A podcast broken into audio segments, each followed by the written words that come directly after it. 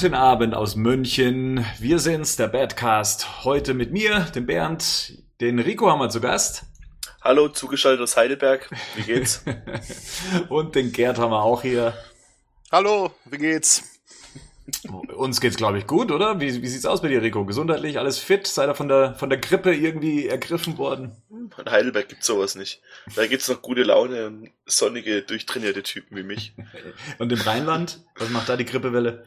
Ja, die grassiert hier tatsächlich. Äh, Wetter sieht alles nur grau in grau aus. Äh, naja. Ab einem bestimmten Alter ist man immun. Ja, das sagst du so. Wir haben ja Ende November, das heißt, äh, wir haben es gerade noch geschafft, jetzt auch noch den Badcast für diesen Monat fertig zu machen. Und es haben sich ja viele, viele Themen wieder angestaut. Ähm, wir werden heute sprechen über den Wonder Woman Trailer, der rauskam. Ja, wir können auch kurz nochmal über The Batman sprechen. Über Justice League gibt's ein paar News. Ähm, wir haben den Suicide Squad Extended Cut schon gesehen. Wir sprechen da über unsere Eindrücke. Macht's den Film besser oder nicht? Können wir ihn empfehlen oder nicht? Ähm, wir haben ein paar Bad Picks. Sogar der Rico hat welche mit dabei. Endlich. Und wir haben euch wieder mal nach euren Fragen, nach eurer Meinung gefragt. Und das gibt's dann abschließend in unserem Mailbag. Batman News. Rewind. Ich sag mal, wir fangen mit Wonder Woman an, oder? Ein Trailer hat jeder von uns gesehen. Ja, ich habe ihn gesehen. Macht er dich an, Gerd? Auf jeden Fall. Also ich habe mir, glaube ich, 10 oder 20 Mal schon angeguckt. Hier. Also, Auch wegen Gal Gadot oder nur wegen Gal Gadot? also wegen und. Ich verstehe die Frage nicht. Die Antwort gewesen. Nein, ich, also ich, jetzt mal allen Ernst, ich finde Gal Gadot ist einfach eine klasse Frau, die sieht klasse aus in der Rolle und die ist sehr sympathisch, also schon in, den Auftritt in, in Batman vs. Superman, der war klasse und jetzt in dem Trailer, ja, passt einfach.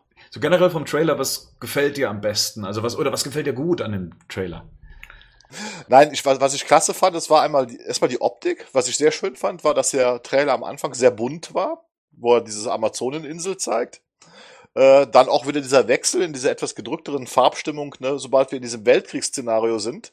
Was ich auch toll finde, dass dieser Trailer bis jetzt nichts von der Handlung verrät, großartig. Also wir wissen immer noch nicht so ganz genau, wer der Bösewicht ist oder wer die Bösewichte sind. Ähm, und die Szenen, die sie gezeigt haben, die waren optisch auf jeden Fall schon mal sehr beeindruckend.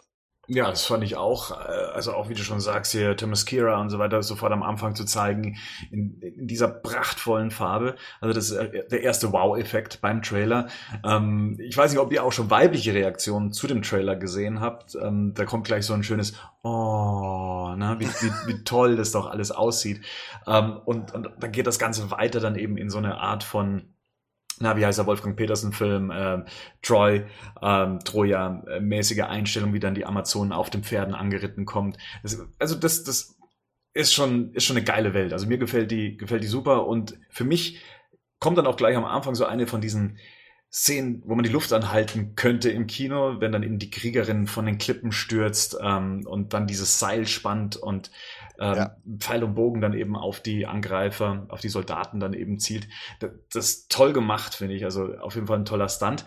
Es folgt leider dann eine Sache, die mir nicht so ganz zusagt, und das sind die Slow-Motion-Effekte, die wir da drin haben. Also die Kugel, die wir da verfolgen, das sieht mir alles noch ein bisschen künstlich aus. Ähm, Gerd, was meinst du denn? Ist denn so ein Trailer schon Finaleffekte mäßig oder wird da noch so einiges geschraubt?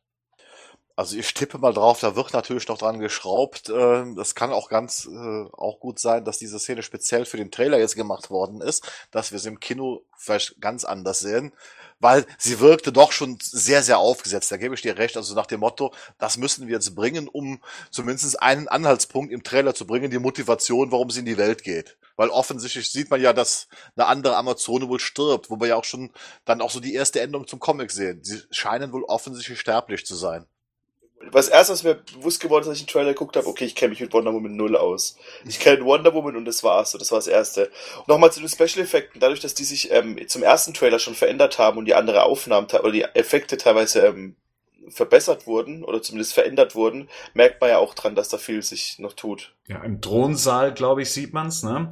Also mhm. bei diesem Verhör, wo übrigens auch das Lasso zum Einsatz kommt, ähm, also das Lasso der Wahrheit, äh, sieht man ähm, dass äh, hier der, der, der Chris, nicht Chris Pratt, wie heißt er? Chris, Chris Pine.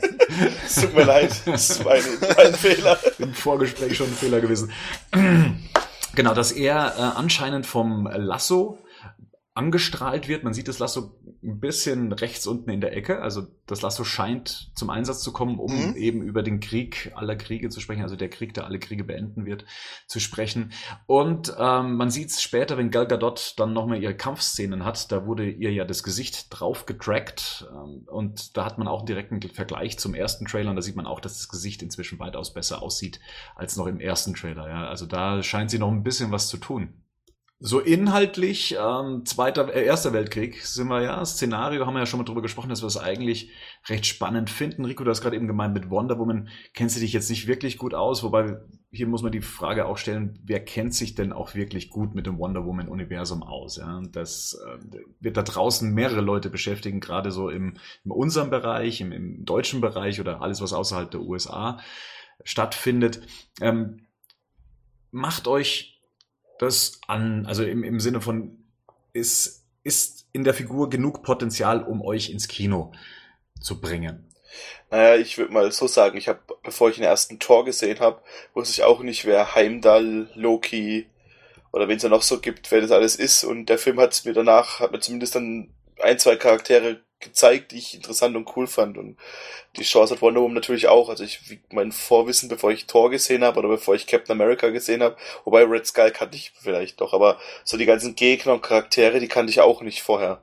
Und die haben das dann schon ganz gut geschafft, ähm, mir das zu verkaufen, dass ich es auch interessant finde. Und bei so einem Wonder Woman Film, wo ich halt wirklich keine Ahnung habe, was auf mich zukommt, kann ich auf jeden Fall auch ist die Chance auch da, auch da positiv überrascht zu werden und vielleicht einen Gegner zu sehen, den ich so noch nicht gesehen habe und vielleicht nicht immer die gleichen fünf DC-Schurken zu sehen, mhm. die wir bis jetzt in den ganzen Film gesehen haben, mal was Neues zu entdecken.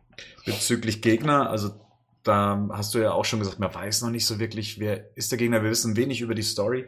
Ähm, Dr. Poison soll angeblich die Figur sein, die äh, diesen, diese Halbmaske trägt. Das ist jetzt auch keine Figur, die wir großartig kennen ähm, ja. die jetzt also zumindest allgemein, glaube ich, keine große Bekanntheit hat. Sie ist, glaube ich, aus den Anfangstagen der Wonder Woman Comics und auch nicht allzu oft benutzt worden. Und es gibt, glaube ich, die Vermutung, dass der deutsche General, den wir darin sehen, ähm, dass der, äh, dass das die menschliche Form von von äh, Ares sein soll, genau. Das, ja, Ares, also ich bin jetzt auch nicht der Wonder Woman Experte, ich habe ein paar Comics gelesen halt, äh, allerdings sehr viel aus den 90ern. Ich meine, was ich interessant finde, ist, äh, sie machen ja eigentlich eine komplette Änderung des Settings, weil Wonder Woman ist eine Erfindung des Zweiten Weltkriegs, ähnlich wie Captain America. Also äh, da, und ich denke mal, sie wollten sich halt da schon von Marvel und Captain America absetzen, indem sie halt einfach diese Geschichte jetzt in den Ersten Weltkrieg verlagern. Was das Ganze, ja, zumindest schon mal anders macht und unter Umständen vielleicht auch von, von Marketinggründen für Europa interessanter.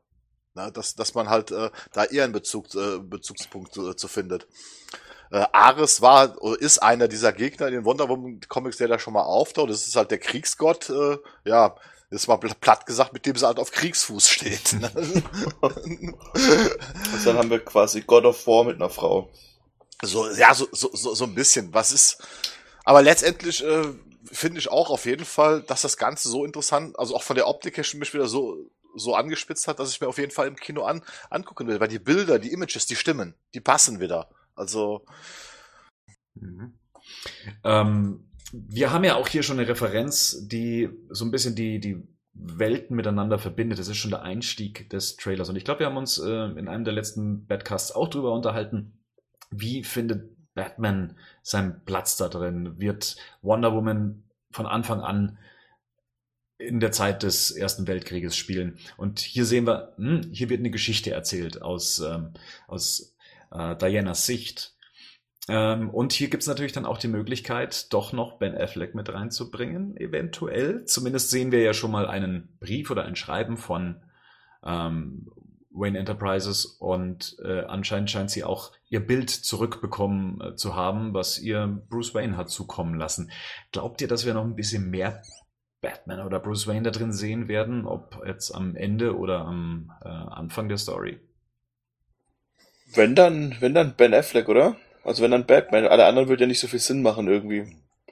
Wenn man das Ganze connecten will, dann macht es ja schon Sinn, da ähm, zumindest ihn mit reinzubringen. Vor allem von ihm hat sie auch das Foto. Ja, also gut, gut, was jetzt letztendlich kommt, kann man natürlich nicht sagen, aber ich denke auch mal, es wird also im Moment auch äh, dahingehend passen. Klar, die Geschichte spielt im Ersten Weltkrieg. Äh, ich, aus dem Trailer tippe ich mal ganz stark darauf, dass es wahrscheinlich so eine Art Rückblendenerzählung ist. Was wird, das wird sich eigentlich auch ganz klassisch anbieten, äh, dass es so machen. Und selbstverständlich könnte man in der Gegenwart äh, Ben Affleck äh, einbauen. Vor allen Dingen als Connection weiterhin zum Justice League-Film, der ja dann anschließend kommt. Es gab mal sehr früh das Gerücht, ähm, Wonder Woman, der erste Teil, würde im Ersten Weltkrieg spielen, was sich ja hiermit schon äh, bewahrheitet hat.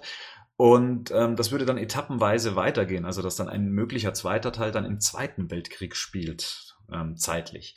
Hm, jetzt wissen wir ja, das Ganze wird so in Rückblenden erzählt, oder zumindest äh, sehen wir auch die Gegenwart. Meint ihr, so ein Konzept würde dann noch aufgehen, den nächsten Film dann ein paar Jahre später spielen zu lassen in der Vergangenheitsform oder sollte man dann eher nach vorne gehen? Also so wie ich, was wir, was wir auch aus Batman wie Superman wissen, wo sie sagt, sie war 100 Jahre weg und der Erste Weltkrieg so bis 1912 ging, oder? Was sage ich jetzt was Falsches? 14 bis 18. Äh, 14 bis 18, genau, 14 bis 18, nicht zu, ähm, 10 bis 12, so rum. Hm. 14 bis 18 ging, dann würde es ja passen, mit dem sie war 10 Jahre weg, äh, 100 Jahre weg. Hat sich 100 Jahre vor der Menschheit versteckt. Und das dann weiter so fortzuführen, glaube ich, macht weniger Sinn dann. Wenn man ihr jetzt das wegnimmt, dass sie dann wirklich, dass für sie was passiert ist, was in Wonder Woman 1 passieren kann, und dann sagt er, gut, aber sie ist dann doch nochmal gekommen, das sind dann so ein bisschen vielleicht diese, diese Tragik weg oder diese, warum sie weggegangen ist, weil wie ich davon so ein bisschen ausgehe, dass sie weggeht, weil vielleicht einer stirbt, der wichtig war und der durch was gestorben ist, was ähm, sie versucht hat zu unterstützen. Sehe ich, gebe ich dir sogar recht. Also ich würde da auch jetzt keinen Sinn sehen, jetzt einen weiteren Film, den man dann im Zweiten Weltkrieg äh, spielen lässt, weil schon diese, der Charakter schon in Batman vor Superman so angelegt ist. Wie gesagt, durch diese Sache, dass er sich fast 100 Jahre von der Menschheit abgewendet hat. Und das wird auch wiederum zu dieser Story zum Ersten Weltkrieg äh, passen. Äh, denn trotz Holocaust und so weiter, Zweiter Weltkrieg, wird ja der Erste Weltkrieg von vielen Leuten als der Schlimmere angesehen was die Grausamkeit betrifft, äh, wie, wie dieser Krieg äh, geführt wurde. Hm. Und das wird dann auch in dem Moment Sinn ergeben, dass sie sich nach diesen Gräueltaten von der, von der, von der Menschheit erstmal abwendet. Flo habe Two-Face fragte diesbezüglich auch im Forum, ähm, ob wir denn große Erwartungen an den Film hätten. Das ist tatsächlich so eine Sache. Also ähm, der Film kommt ja ein bisschen kleiner daher, meiner Meinung nach. Also er ist jetzt vom Event-Charakter jetzt nicht so groß aufgeblasen wie Batman, wie Superman und ähm, teilweise auch Suicide Squad. Wie ist denn eure Erwartung an den Film? Ist es dann so etwas, was ihr jetzt gar nicht so für, für so wichtig nehmt, den muss man vielleicht gar nicht sehen. Wie, wie steht ihr dem Film gegenüber? Also habt ihr da auch so ein Hype-Gefühl, ähnlich wie es bei Batman wie Superman oder Suicide Squad ist? Ich würde gerne einen runden Film sehen, wo ich aus dem Kino rauskomme und sage, okay, da hat mich nichts dran gestört. Es war eine coole Welt und Wonder Woman hat ihr das guten ersten Eindruck, den ich von ihr habe, weiter ähm, bestätigt so würde ich das auch sehen. Also ich hätte jetzt, ich, ich will jetzt nicht auch, ich will auch eigentlich kein mega Schlachtspektakel da sehen, sondern mich würde schon auch interessieren, äh, dass sie diese Story wirklich äh, vernünftig erzählen. Äh, diese Figur, was sie ist und wie sie zu dem wird, was sie jetzt ist. Das wird also viel, viel besser funktionieren für mich, als wenn sie jetzt äh, dass wir da wieder eine riesen Materialschlacht sehen werden, obwohl ich natürlich auch die Befürchtung habe, wir werden eine riesen Materialschlacht haben. Die Trailer halten sich halt dahingehend im Moment noch zurück, aber das ist ja auch noch nicht zu Ende gesprochen, aber generell wäre so ein kleinerer Film, wird auch dem DC-Universe einfach mal gut tun. Ich meine, sie sagt ja, sie hat auch schon gegen ähm, Wesen aus anderen Welten gekämpft. Ja. Vielleicht kommt ja dann einfach noch ein Doomsday. Das wäre die nächste Frage. Werden wir es wieder mit einem übernatürlichen Monster zu, äh, zu tun bekommen? Werden wieder Welten und Städte zerstört?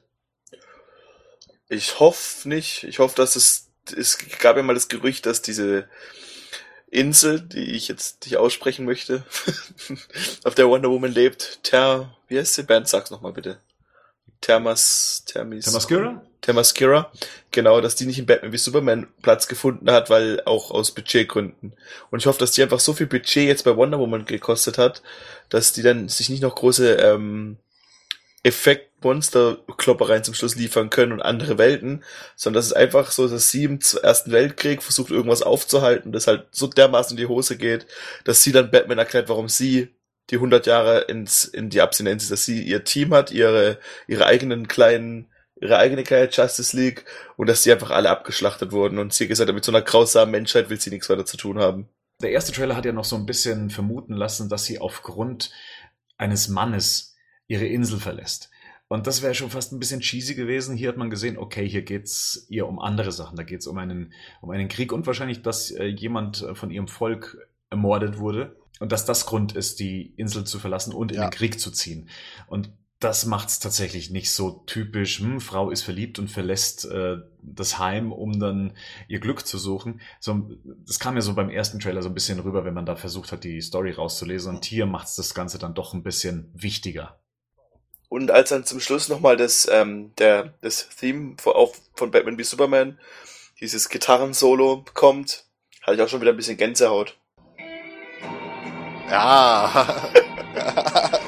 Das ist einfach cool, das ist echt, Ja, das ist von das ist diesen geil. ganzen Scores, also ich, okay, ich finde das von Superman auch richtig cool, weil das so schwermütig ist, weißt du, da kannst du in deinem Zimmer hocken und ihm bei Kerzenschein und an deine verflossenen Lieben denken, weil das halt dieses, dieses, dieses Flight, das ist ja das Superman-Theme, ja, oder? ja, richtig, genau. Hm?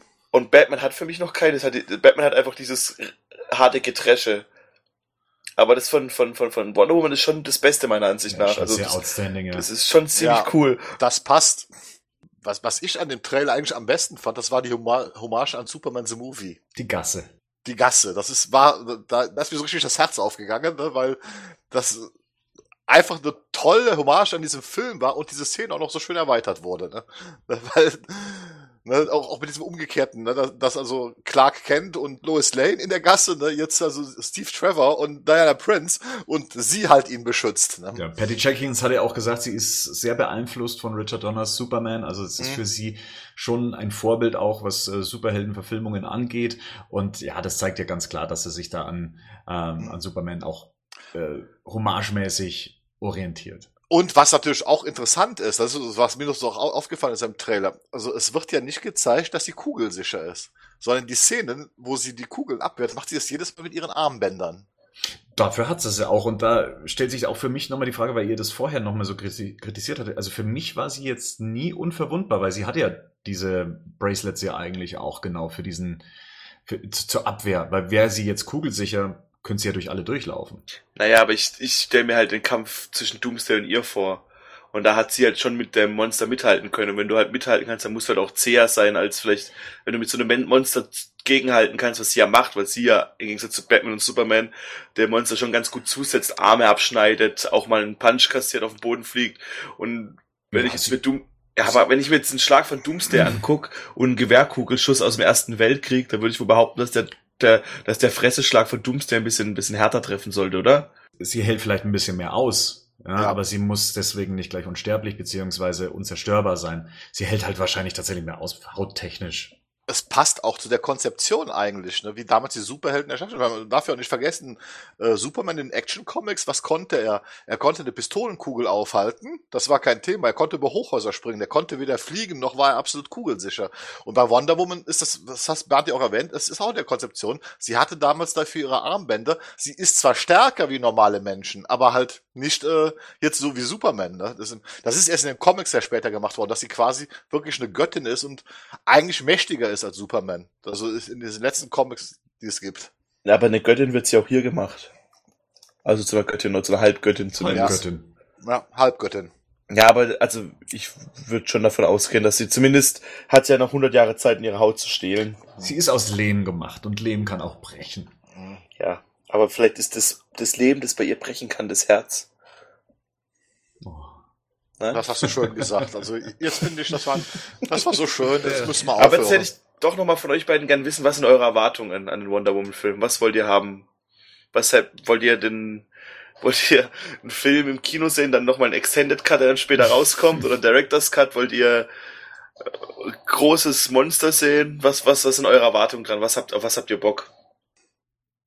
Ich hätte gerne eine innovative Story ähm, im, innerhalb von äh, Comic-Verfilmungen und äh, gerne auch mit einer starken weiblichen Persönlichkeit. Und äh, der Trailer zeigt das bislang auch. Also ich möchte neue Welten entdecken. Ich möchte in, in eine neue Welt abtauchen und ich möchte endlich mal äh, was Neues im Genre S- Superhelden sehen. Und bislang bin ich da guter Dinge, dass das mal was anderes ist zur Abwechslung. Wir sind der optimistischste Podcast aller Zeiten. Nicht mal Radio Tatooine ist noch so positiv wie wir. Nein, aber die Hoffnung habe ich auch. Also muss ich Bernd recht geben, das sieht im Moment alles sehr, sehr interessant aus. Äh, dazu kommt noch, im Gegensatz jetzt äh, zu, zu Marvel, die haben zwar Black Widow und so weiter, ist es tatsächlich jetzt zum ersten Mal im Kino eine weibliche Superhelden. Da erwarte ich auch sehr viel, ne? Also, äh, weil wir haben zwar bei Marvel Black Widow, aber das ist eigentlich immer nur ein Nebencharakter. Und hier haben wir jetzt konsequent ähm, halt äh, eine, eine weibliche Hauptfigur, auch mit diesem Feminismus-Thema im Hintergrund. Das ist auch im Trailer so schön am Ende, wo sie da dieses Kleid anprobiert. Ne? Wie kann man darin kämpfen? Und dann dieses, dieser Spruch von der Sekretärin, äh, das war ja nicht nur ein müder Gag, sondern das spiegelt ja tatsächlich die Zeit von damals wieder. Ja, doch, also ich bin da auch ähnlich, wie ich sehe es auch ähnlich wie ihr. Ich will was, was, was sehen, was ich noch nicht gesehen habe und ich will vor allem eine coole, die Wonder Woman, die ich gesehen habe, die halt, auch wenn sie vielleicht nicht unbedingt ähm, hätte in Batman wie Superman drin sein müssen, aber dann, wo sie da war, trotzdem mich überzeugt hat, weil sie halt wirklich cool war einfach und cooler teilweise als ihre zwei männlichen Kollegen. Das will ich halt jetzt auch in dem Film sehen. Ich will da wirklich auch jemanden haben, der, der sich, der sich jetzt halt mit dem Batman in nichts nachsteht. Also was auch die, was, was den Film betrifft oder ob es den Film tragen kann. Ich hoffe auch, dass er, dass der Film gut wird, ich noch mehr von ihr sehe. Ja. Auch solo. Und abschließend möchte ich vielleicht noch sagen, ja, wir wissen, es gab auch einen Catwoman-Film und ja, es gab auch einen Elektra-Film. Das sind aber keine Superhelden beides. Das sind ähm, böse. Kann man auch so sehen. Ich hätte jetzt eher gesagt, ja, aber neuzeitlich und auch das, was Marvel angestoßen hat in ihrem Universum, die haben jetzt schon 14 Filme hinter sich, haben sie es noch nicht geschafft, einen weiblichen Helden auf die Leinwand in einem Einzelfilm zu bringen. Und ja, da haben wir hier einen großen Vorteil mit Wonder Woman. Und ja, ich freue mich drauf. Ja, ich mich auch. Gut, wir haben auch noch so ein paar kleine News zu ähm, The Batman. Da gab's ja so einen kleinen Skandal, sage ich jetzt mal, beziehungsweise einen kleinen Aufreger. Und zwar hat der Autor von äh, American Psycho sich innerhalb eines Artikels zum Zustand, zum aktuellen Zustand von Hollywood geäußert. In dem gesamten Artikel ging es darum, warum sich ähm, warum Hollywood nie wieder so gut sein kann, wie es mal war, warum es keine ausgezeichneten Regisseure mehr geben wird und warum Filme immer mehr dem internationalen Markt angepasst werden, um auch noch das letzte äh, Geld aus den Leuten rauszudrücken. Und er hat es äh, festgemacht an einem Beispiel, und zwar ja dann eben unserem The Batman. Ähm, ich zitiere ihn mal kurz äh, aus dem Artikel. Ähm, ich war mit ein paar äh, Execut Executives beim Abendessen, die auch die Verantwortlichen kennen, die gerade am kommenden Batman-Film The Batman arbeiten. Sie erzählten mir, dass es ernsthafte Probleme mit dem Drehbuch gäbe. Dann haben sich, äh, dann haben sie über die Leute hergezogen, die an dem Batman-Film selbst arbeiten. Diese traten an das Studio heran und meinten, schaut mal, das Drehbuch, das, ja, hier sind 30 Sachen, die nicht funktionieren, die könnten wir aber beheben. Und die Verantwortlichen darauf dann nur meinten, ja, das interessiert uns nicht, es interessiert uns wirklich nicht, denkt an das Geld, das wir damit weltweit einspielen werden. 70 Prozent unseres Publikums werden den Film nicht mal in englischer Sprache sehen und da tut es wirklich nichts zur Sache, was ihr uns hier über Schwächen im Drehbuch erzählt. Und ja, diese Meldung hat dann natürlich gleich mal wieder ein bisschen Panik geschürt. Ähm, Gibt es Probleme mit dem Drehbuch? Ähm, schert sich Warner tatsächlich äh, nicht über äh, solche Sachen wie Fehler im Drehbuch, Fehler in der Story? Ähm, auf jeden Fall hat es erstmal das Ganze in etwas Schlechtes Licht gerückt, auch mit den Erfahrungen, die wir inzwischen haben mit Batman wie Superman, als wir erfahren haben, was da hinter den Kulissen lief, genauso wie bei Suicide Squad. Was denkt ihr? Wie kann man so eine Aussage werten? Gerd, was meinst du? In dieser Aussage steckt auf jeden Fall sehr viel Wahrheit drin, insbesondere über Warner, weil Warner ist eines, das muss man jetzt mal auch äh, so sehen, wie es tatsächlich ist. Warner ist im Prinzip verdient sein Geld inzwischen äh, auf dem Investmentmarkt. Also die, diese Chefetage von Warner sind keine klassischen Filmproduzenten mehr, die da sitzen, sondern das sind halt Leute, die Investments verkaufen und äh, für die ist ein Film nichts anderes als ein Investment, äh, was sie halt verkaufen wollen. So, die haben natürlich eine Deadline und das ist ganz klar, Batman bringt Geld, wissen wir alle. Dann will man natürlich so schnell wie möglich äh, am Start gehen. So, jetzt kommt dann, hier kommen die Fans, ne, die natürlich jetzt die Hoffnung haben, Ben Affleck rettet Batman, ne, wir, wir bekommen einen tollen Batman-Film. Ben Affleck hat ja selbst schon diese Gerüchte im Prinzip im, im Vorfeld selbst schon teilweise beantwortet, indem er gesagt hat, ja, er sitzt am Drehbuch dran, es gibt noch kein finales Drehbuch, äh, jetzt sitzt er sich aber intensiv dran. Und da kommt jetzt wieder so meine Erfahrung, äh, einfach auch vom vom Filmemachen her, wie, wie dieser Prozess stattfindet, da muss ich natürlich sagen, wenn Ben Affleck jetzt am Drehbuch sitzt, um das jetzt zu finalisieren, für einen angepeilten Drehstart nächstes Jahr im Frühjahr, ist das sehr, sehr knapp. Aber da, wir sprechen doch hier vom Finishing, oder? Also nochmal drüber gehen, dass es, dass es passt, das kann man doch jederzeit machen, wenn das Grundgerüst schon steht. Das ist, das kommt jetzt der nächste Punkt, worauf ich hinaus will. Fakt ist aber auch, dass dieser Batman-Film schon länger in der Planung ist. Der ist Teil dieses großen Konzepts und hin oder her. Es wird einen groben Rahmen für die Stories in diesem DC-Universe geben. Das merkt man ja inzwischen auch, wie das zusammenhängt. Das hat man schon bei Suicide Squad gemerkt, wie er dieses Tie-In zu Batman vor Superman hatte. Das heißt, es wird ein Grundgerüst auf jeden Fall existieren. Das kann ich mir auch gar nicht vorstellen. Und die können auch gar nicht von neu anfangen oder vom Scratch auf, sondern Affleck wird sich natürlich an diesem Grundgerüst halten müssen, weil wir haben jetzt, wir haben einen Superman, der schon tot ist, wir haben das, wir haben eine Wonder Woman kommt und wir haben eine Suicide Squad. Das heißt, in diesem Rahmen darf er sich bewegen und da wird die Story schon mehr oder weniger dieses grobe Grundgerüst da sein. Aber er muss sich jetzt natürlich beeilen, damit sie nächstes Jahr wirklich einen Drehstart hinbekommen, weil auch ein Finishing in Hollywood normalerweise bei, bei so einem Projekt ein Drehbuch, da reden wir oft von 10 bis 15 Versionen, bis wir mal ein Shooting-Skript haben. Mhm. Ne, so, also das ist, ist, das ist üblich. Und selbst wenn ich jetzt mal einen guten Autor habe, ne, der wird so ein Spielfilm, ich sag mal, gehen wir jetzt einfach mal von der angenommenen Länge 100, 120 Minuten aus. Äh, ja, das schreibt er nicht in zwei Tagen, sondern da wird er schon einen Monat dran sitzen an so einem Entwurf. Das, Pro das Problem ist, Warner ist als äh, eine der ganz wenigen Production Companies, die halt ein bisschen anders aufgebaut sind. Und man merkt ja auch, äh, das Interesse an ihrem Produkt wird ja dann immer kritisch, wenn plötzlich das Produkt in der, äh, in der Kritik, äh, in der Kritik steht. Die haben also äh, da offensichtlich ein Problem von dieser Finanzetage nach unten hin zu kommunizieren mit den Leuten, die die Filme tatsächlich machen. Aber ist es nicht ein Widerspruch ein bisschen, wenn sich, wenn du sagst, dass sie ähm, einerseits es denen egal ist, sie machen ihre Kohle damit und die machen ja nicht nur mit den Filmen ihre Kohle, sondern mit allen anderen drumherum, aber sich doch dann irgendwie einmischen, wäre das nicht eher die logische Konsequenz, dass man sagt, okay, hier, wir verdienen eh unsere Kohle damit, Ben Affleck, du bist, hast jetzt deinen zweiten Oscar gewonnen mit auch an, an Geschichten, wo du mitgeschrieben hast. Guck doch mal, dass du da selber noch was draus machst. Hier ist ein Grundgerüst, arbeit doch mal dran. Ja, das, ähm, was so ein bisschen dagegen spricht, ist ja, dass Warner auch immer gerne von sich sagt, äh, wir sind äh, Filmmaker-driven. Ja, also wir lassen unseren Regisseuren eigentlich jegliche Freiheit.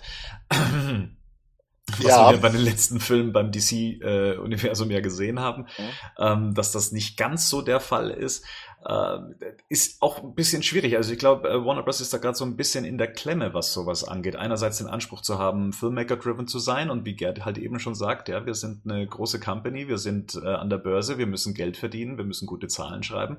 Aber Rico gebe ich auch recht, sie haben da mit ähm, Ben Affleck jemanden, wo bislang nur wahnsinnig viel gute Sachen auf der Habenseite stehen. Ich glaube, keiner seiner Filme, die er selber umgesetzt hat, ist unter 90 Prozent bei Rotten Tomato.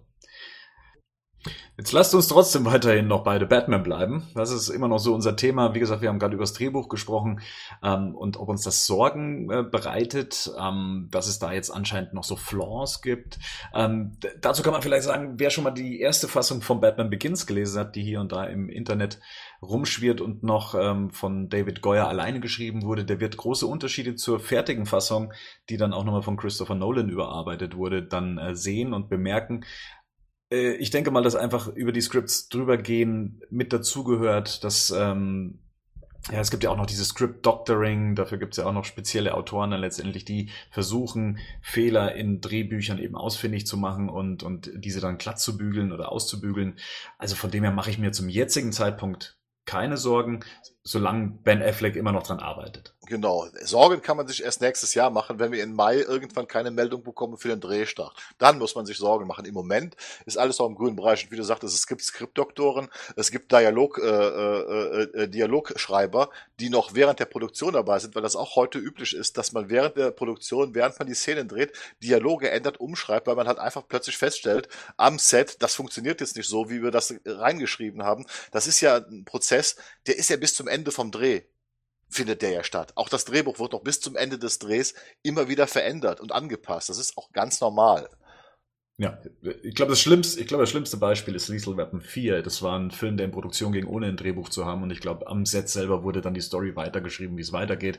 Das ist natürlich auch eine sehr undankbare Geschichte, einen Film dann umzusetzen. Aber so halbwegs hat es ja auch funktioniert. Ja, Nein, das ist das, das Problem ist es natürlich, man sieht jetzt im Moment, wird natürlich jedes Fitzelchen genommen. Wie gesagt, ich sag mal, ich sag auch immer, drückt ein bisschen die Erwartungen, wie gesagt, weil wir wissen nicht, was Affleck ab, äh, abliefert. Auch da kann ja nachher das Schlimmste passieren, dass alle Leute das dann doch nicht so toll finden. Äh, aber man darf auch nicht alles zu ernst nehmen. Wie gesagt, Nachdrehs, Skriptdoktoring, äh, Drehbuchänderungen gehören einfach zum normalen Prozess dazu. Wo man sich Sorgen darüber machen könnte, ist, wie Affleck da vertraglich eingebunden ist. Und da ist, habe ich meine Vermutung, der wird halt mindestens zwei Verträge mit Warner haben. Einmal als Regisseur und Drehbuchautor und einmal als Schauspieler. Und das ist die Frage, was macht Warner, wenn er jetzt tatsächlich nicht zur Potte kommt? Können sie darauf bestehen, dass die trotzdem einen Batman-Film drehen mit ihm in der Hauptrolle? Oder nicht?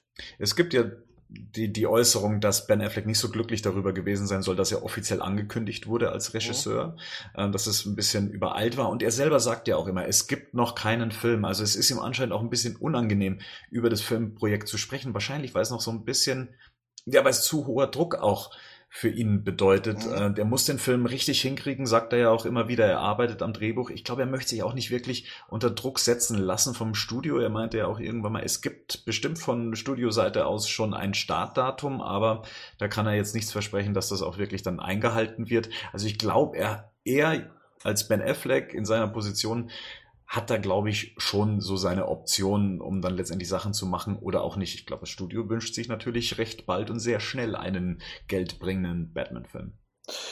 Ja, aber ich, also ich, so, wenn ich Ben Affleck aus seinen Interviews höre, wenn, wenn du schon so ein bisschen den irgendwie wie er auch agiert und wie er auch mit, mit, mit so Medien umgeht, der ist, der, der ist ja nicht dumm. Also der wird ja schon sich bei so einem schon seine Gedanken gemacht haben, bevor er hier bei Batman zusagt und auch dann, auch jetzt, wenn er nicht ganz glücklich ist, dass es jetzt schon nach vorne getragen wird. Aber trotzdem hat er dann einfach so eine, so eine rohe Testaufnahme von Deathstroke einfach online gestellt und so. Also so ein bisschen was, meiner Ansicht nach ist da schon, ähm, hat er da schon ein bisschen mitzureden. Was auch übrigens eine gute Überleitung gerade war. Aber ja. Ich weiß nicht, wohin die Überleitung ähm, führen soll. Zum nächsten Punkt. Zu Justice League. Nein, zu Joe Maniello jubelt. Ja. Joe Maniello. Ja, apropos, wusstet ihr, dass er der Mann ist von Gloria aus äh, Modern Family? Ich wusste das nicht. Ja.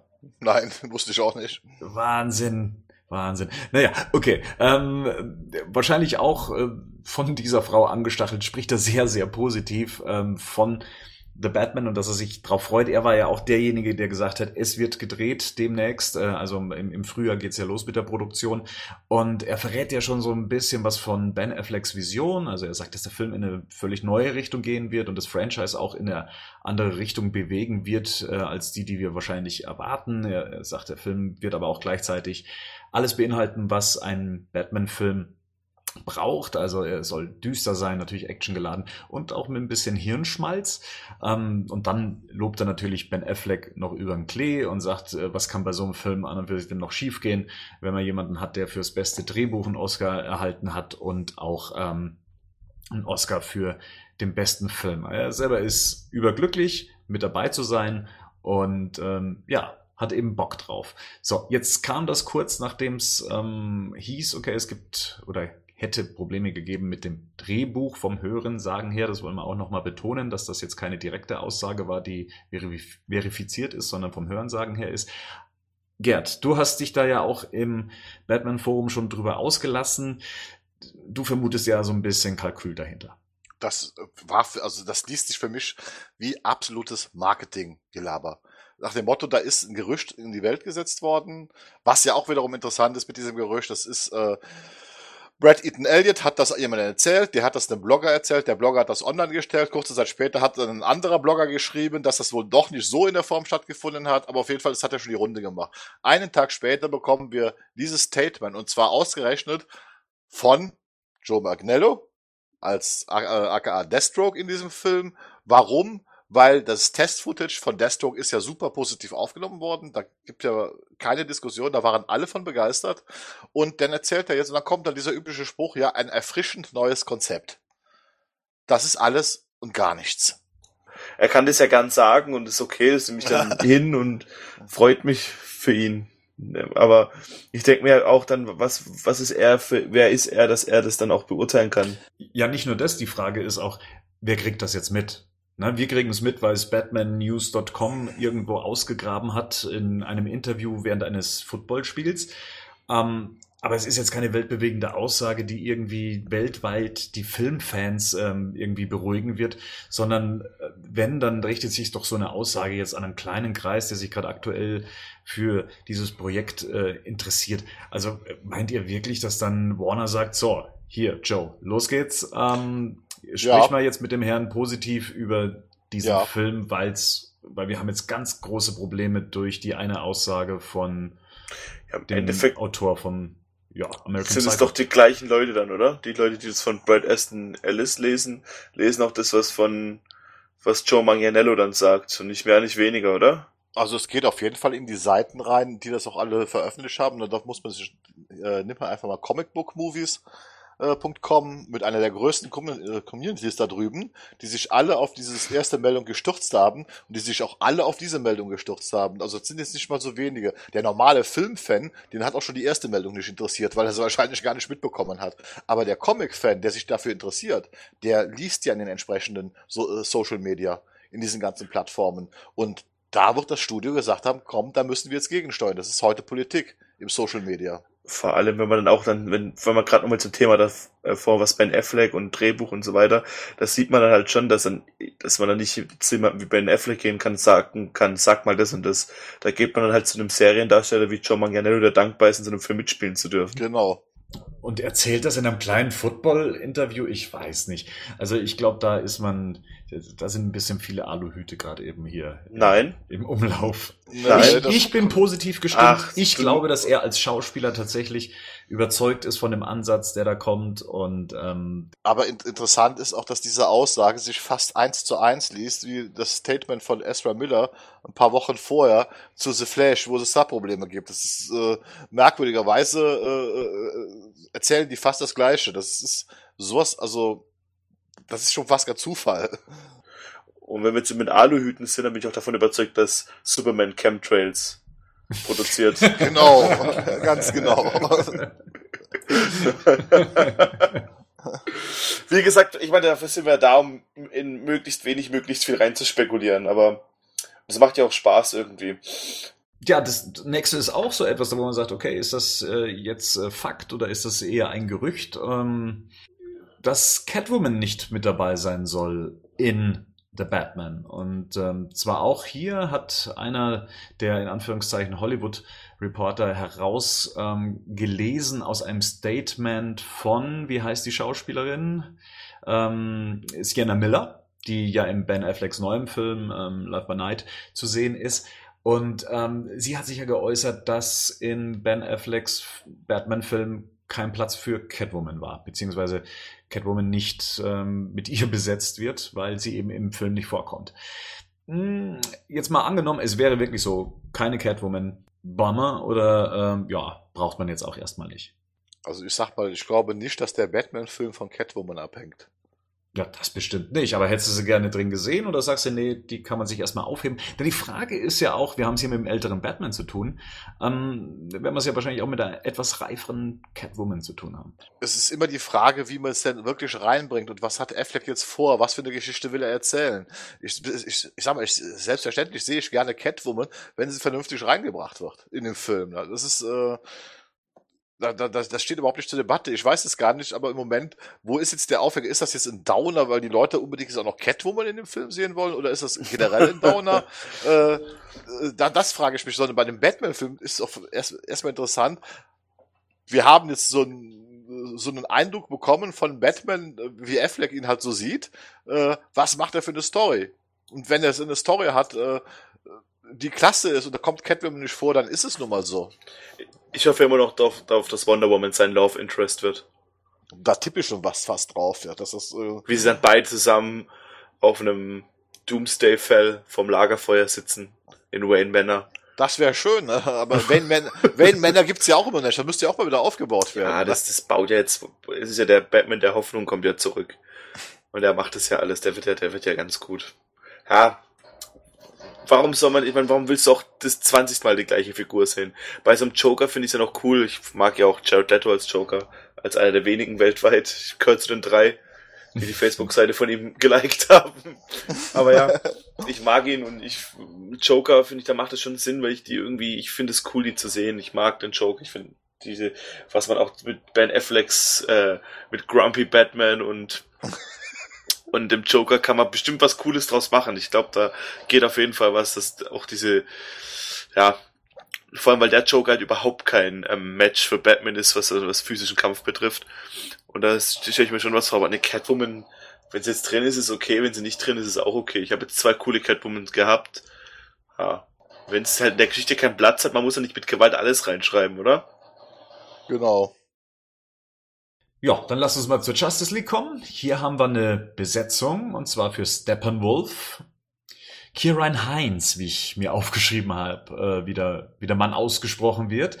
Ähm, ja, ist jetzt als äh, Steppenwolf besetzt worden. Also ich denke mal äh, als seine Stimme ähm, größtenteils und eventuell halt eben auch als sein, ja, sein, sein Modell, sein körperliches Modell, was dann später computermäßig aufgemotzt wird. Aufgemotzt ist auch das richtige Stichwort, denn mit dieser Steppenwolf-Darstellung, wie wir sie in Batman v Superman in dieser Deleted Scene gesehen haben, wird es nicht mehr ähm, so hundertprozentig zu tun haben. Ähm, es ist ja eh eine, eine Projektion gewesen im Raumschiff, also eine, die ja durch dieses flüssige Metallgebilde Zeugs da irgendwie dargestellt wurde und äh, wird dementsprechend nochmal überarbeitet werden. Aber grundsätzlich, Kieran Heinz, Meinungen?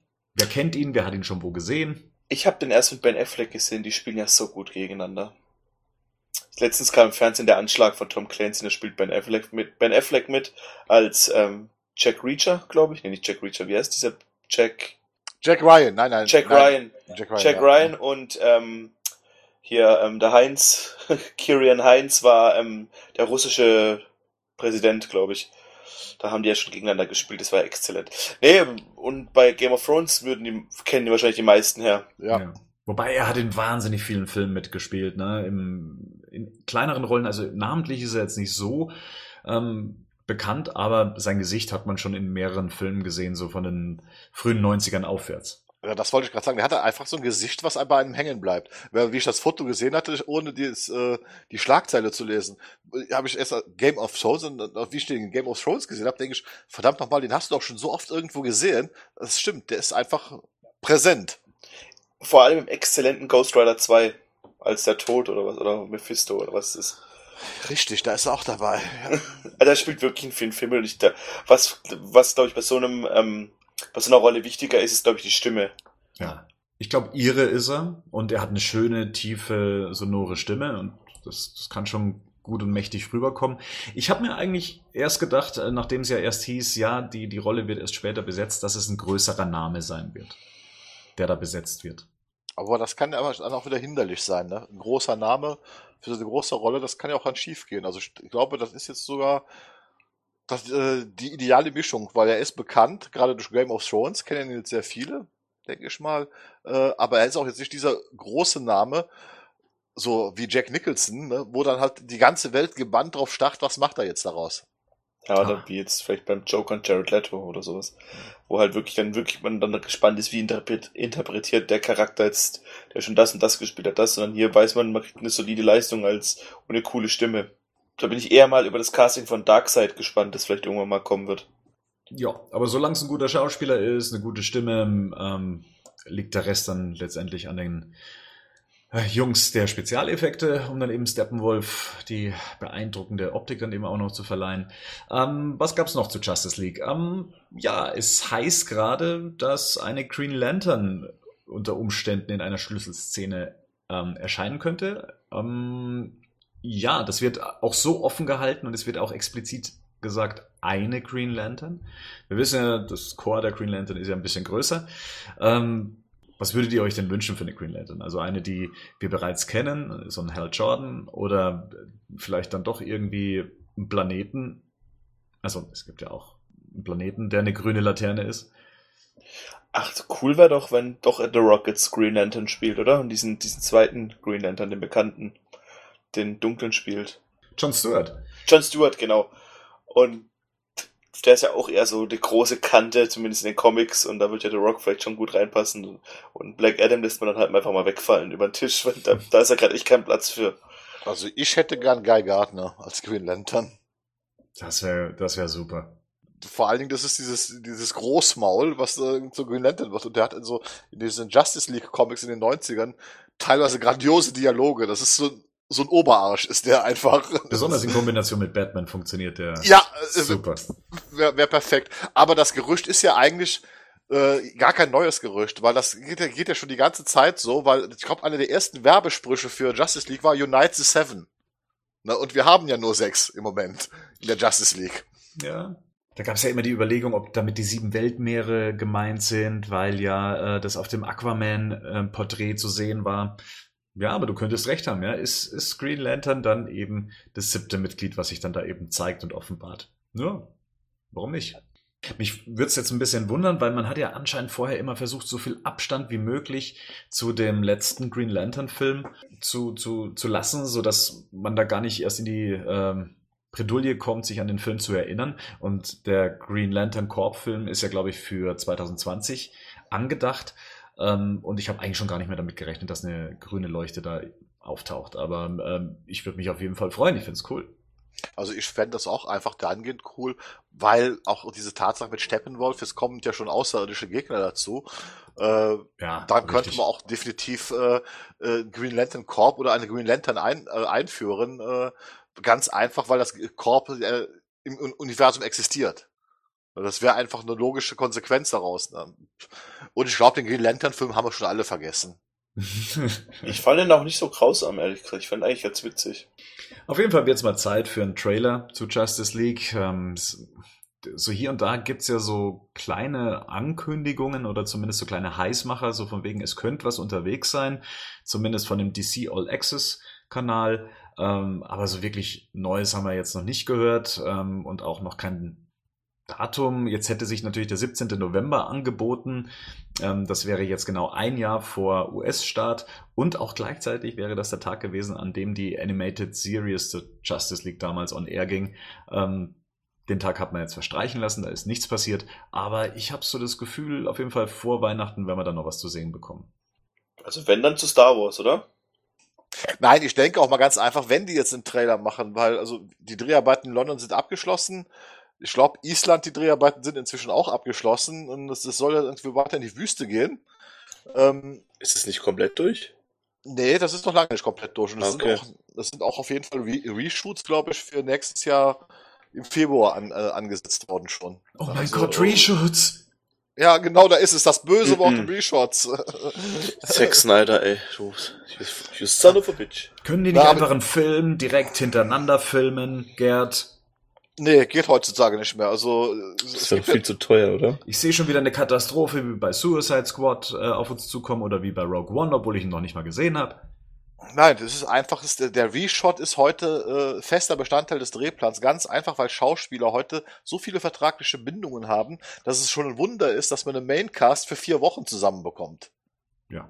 Das Wonder ist Woman ist ja gerade auch in den Nachdrehs, also da sollte auch nicht die Panik ausbrechen. Nein, das ist, das ist normal. Und man muss sich das auch mal äh, heute angucken, wie viele von diesen Reshots tatsächlich vor Greenscreen einfach stattfinden, weil man auch äh, das gar nicht mehr anders machen kann. Ne? Das ist äh, das erste Beispiel, wo sie damals dieses Theater gemacht haben, das war beim Herr der Ringe, bei Jackson, wo das zum ersten Mal bekannt wurde, dass es da mass massive Reshots gegeben hat. Ja, na klar, hat der in 18 Monaten schon mal drei Filme grob abgedreht, aber beim Montieren, wo man dann festgestellt hat, dass da Sachen fehlten und sonst was, den blieb ja gar nichts anderes übrig, als dieses, dieses Timing zu machen. Und die Schauspieler waren ja alle schon vertraglich anders untergebracht. Also hat man Reshots gemacht, teilweise über Monate verteilt und dann vor Greenscreen. Und so wird das hier auch wieder passieren. Das ist, ist, ist heute ganz normal. Einfach aufgrund der vertraglichen Verpflichtung eines Schauspielers, dass die können gar nicht diese ganze Zeit äh, äh dabei sein. Vermutlich. Was demnächst vielleicht auch gedreht wird, ist ein Harley Quinn-Film.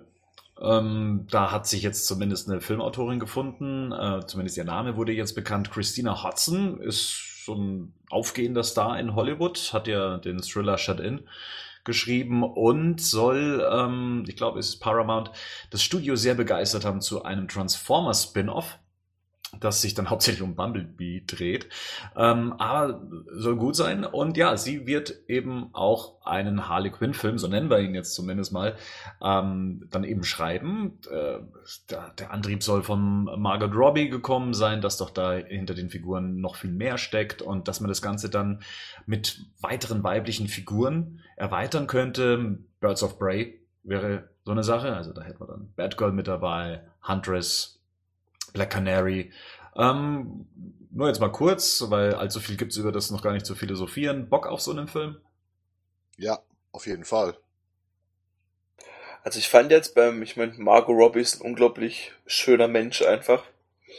Aber nachträglich, also nachdem ich Suicide Squad dritte das vierte Mal gesehen habe, ich weiß nicht, ob das nicht ein bisschen nervig wird mit der Zeit. Also, das wäre auch meine Antwort uh, gewesen. Also, ja, aber da muss man, da, da, also dass die das nicht alleine tragen kann, ist ganz klar. Ich sag mal, das Konzept muss natürlich stimmen, aber wie gesagt, die Figur ist schon interessant genug, dass man ihr einen Solo-Film spendieren könnte mit einer entsprechenden Story. Und da, da sind wir wieder immer bei, bei, beim Hauptpunkt, die Story muss stimmen. Und natürlich kann ich die nicht die ganze Zeit da rumnerven lassen. Das ist auch ganz klar. Aber abwarten, aber generell Bock hätte ich darauf. Vor allen Dingen neben dem ersten weiblichen Superhelden dann auch sofort eine weibliche Anti-Heldin zu präsentieren im Kino. Wäre mal eine klasse Sache. Da ist halt die Frage wieder, was, was, was, was passiert hier? Wir haben ein Grundgerüst für ein DC Universe. So, jetzt kommt, jetzt sehen die Leute, ja, okay, wir haben Harley Quinn, die finden erstmal alle geil. Wir haben Margot Robbie, die hat selber Bock drauf, das, die will es auch noch selbst produzieren, cool. Hammer okay, wie bauen wir das jetzt ein? Mach, geben wir eine kleinere Geschichte oder geben wir einen Alien Laser gegen Ende? Das ist halt das, was ich dann immer so ein bisschen schwierig finde, ob man auch gelernt hat aus dem, was nicht gut funktioniert hat. Wisst ihr, was ich meine? So, also, ja. Das ist halt das Schwierige an der, für mich das Schwierige an so einer Meldung. Ich, ich denke mir halt, okay, scheinbar steht ja ein Grundgerüst. Das ist das, was dir immer erzählt wird. Aber das Grundgerüst ist nicht noch nicht fest, was ja erstmal okay ist, was so kann man darauf reagieren.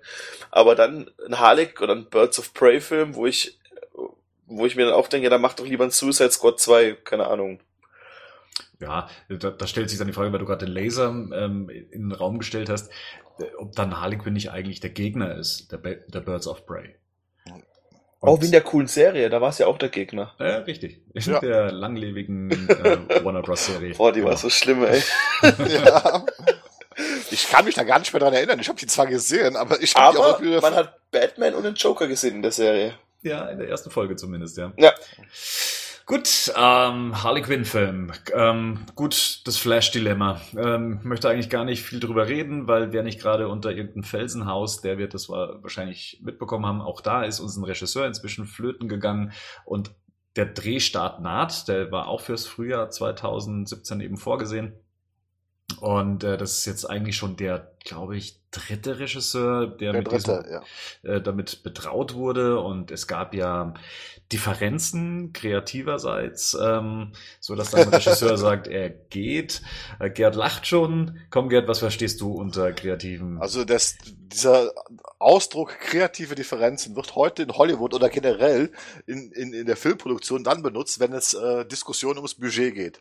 Äh, und, und zwar ist ja ganz klar, äh, es ist ein Skript geschrieben worden. Ich glaube, äh, die haben beide auch am Skript mitgeschrieben. Und zum Schluss, wenn das alles soweit steht, muss man natürlich zur Chefetage und muss das absegnen lassen, ob das finanziell machbar ist. Und äh, da muss man halt eine Kalkulation vorlegen, eine grobe. Und jetzt äh, bei Flash äh, kann man ja schon mal davon ausgehen, das ist sehr viel Effektarbeit. So Flash. Also das ist ja nicht jetzt äh, das wird wahrscheinlich komplizierter sein, als zum Beispiel äh, äh in Man of Steel Superman darzustellen. Weil Flash ist viel komplexer von der Effektarbeit. Und ich vermute mal, man hat sich halt dann wahrscheinlich um das Budget gestritten, was ist machbar und was ist nicht machbar. Und das wird dann heute gern umschrieben mit diesen kreativen Differenzen. Was nichts anderes heißt, äh, das Projekt wird zu teuer oder ist Warner im Moment zu teuer, äh, der erwartete Gewinn vielleicht zu niedrig, äh, kann ich auch verstehen. Flash ist auch jetzt wieder, sag ich mal, in Anführungsstrichen eine etwas unbekanntere Figur, zumindest oh. für den normalen. Nein, für den Comic-Fan natürlich nicht und für den Fernsehserien-Fan auch nicht. Aber wir müssen ja auch immer, ein Großteil des Umsatzes kommt vom normalen Kin Kinopublikum. Also, die weder Comics lesen noch diese Fernsehserien sehen. Und dann wird man wahrscheinlich darüber diskutiert haben und dann hat man sich zum Schluss im guten Einvernehmen getrennt und das ist der nächste Regisseur hat dann meistens die Aufgabe, das Skript entsprechend runterzuschrauben, bis das Budget halt passt. Hm. Tja. Auch, auch, auch eigentlich ein fast normaler Prozess in, in Hollywood. Das ist also auch jetzt äh, eigentlich erstmal nichts Schlimmes. Wir haben öfters Filme, wo Regisseure wechseln, äh, während, teilweise sogar noch während der Produktion ausgedacht. Das, das hat, muss nicht immer heißen, da ist das totale Desaster, sondern äh, da, auch das gehört heute dazu, bei so einer normalen, in, vom Studio in Auftrag gegebenen Produktion, dass in der Vorproduktion unter Umständen der Regisseur ausgetauscht wird, der Drehbuchautor wird nochmal ausgetauscht, äh, weil es halt äh, irgendwelche Probleme gibt. Also ich sehe das jetzt auch noch nicht als sehr schlimm an. Also Director-driven halt, ne?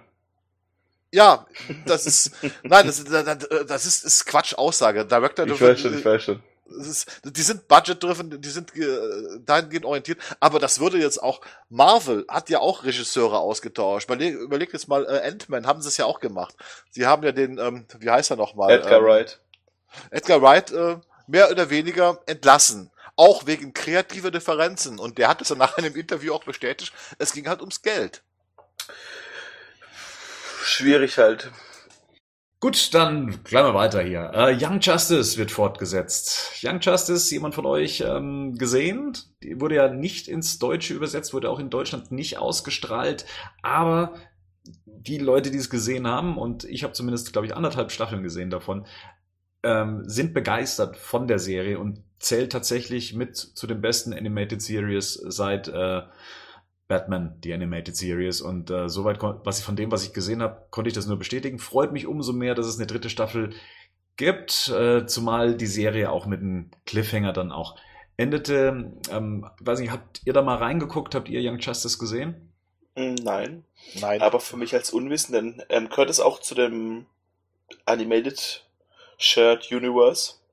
Du meinst jetzt zu den Filmen oder sowas? Nee, nee, zu der, zu, zu Batman, genau, Animated Series, zu nee. Superman, zu Justice League. Nee, ist was eigenes. Äh, klar, äh, Batman, Superman und sagen wir mal die Erwachsenen-Version sind alle mit dabei, die sind wie Mentoren mit dabei, konzentrieren sich aber eben auf ihre Zöglinge und hat aber, ist keine Fortsetzung von Justice League Unlimited oder sowas. Also aber spielt doch nicht im gleichen Universum?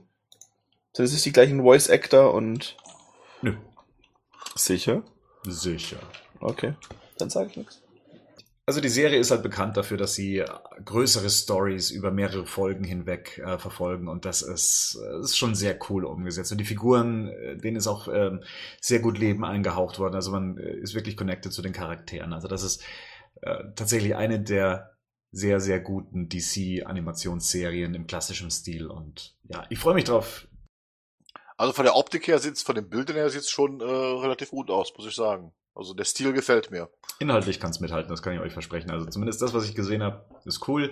Ähm, wie gesagt, schade nicht, äh, dass es äh, schade, dass es nicht für den deutschen Markt umgesetzt wurde. Da muss man sich dann eben ähm, bei Amazon.com dann mal die Blu-rays importieren. Äh, bei Netflix USA war es auch zu sehen oder ist es auch zu sehen.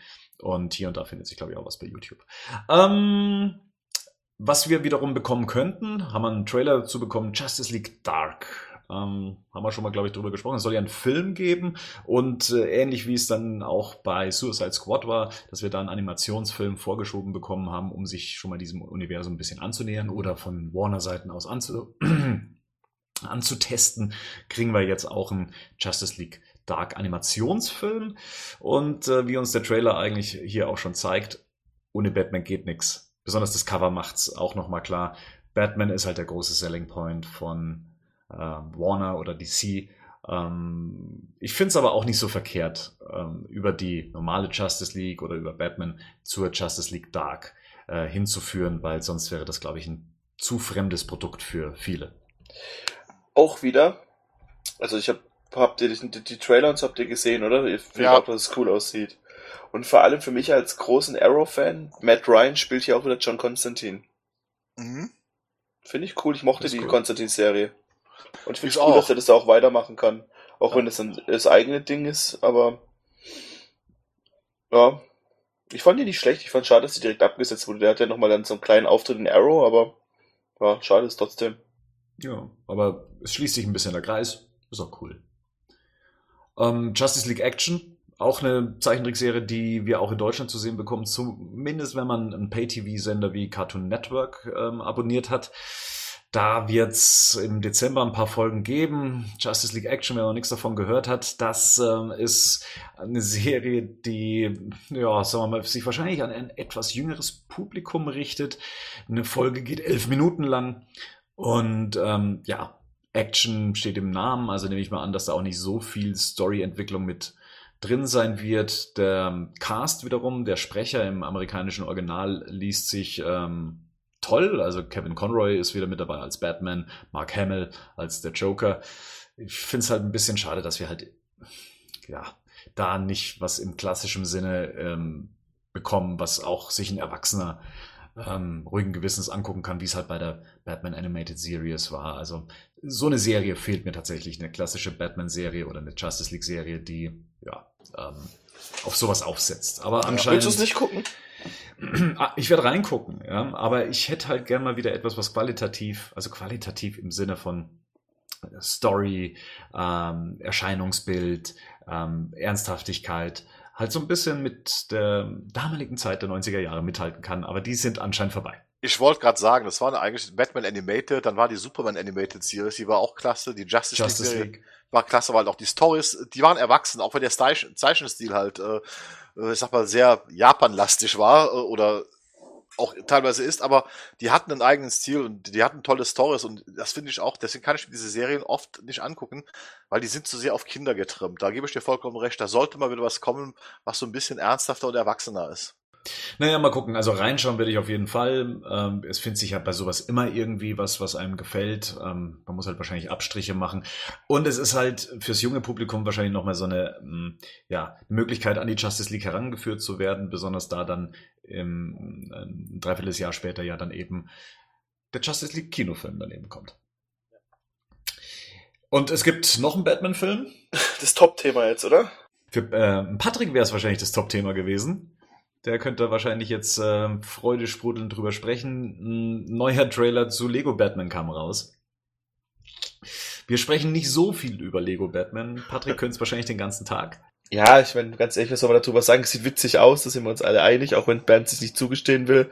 Es sieht ganz okay aus. Also zumindest, man kriegt scheinbar viel Fanservice, so sah es Ja. Videos. Die verschiedenen Batsuits sieht man, man sieht eine coole Bathöhle, man sieht einen grumpy Bat, äh, B- äh, Bruce Wayne, der halt in seinen, der halt niemand an sein Herz ranlässt. Ja, ja, ist bis halt gut. dann, Ja, gut, man, bis dann, hm?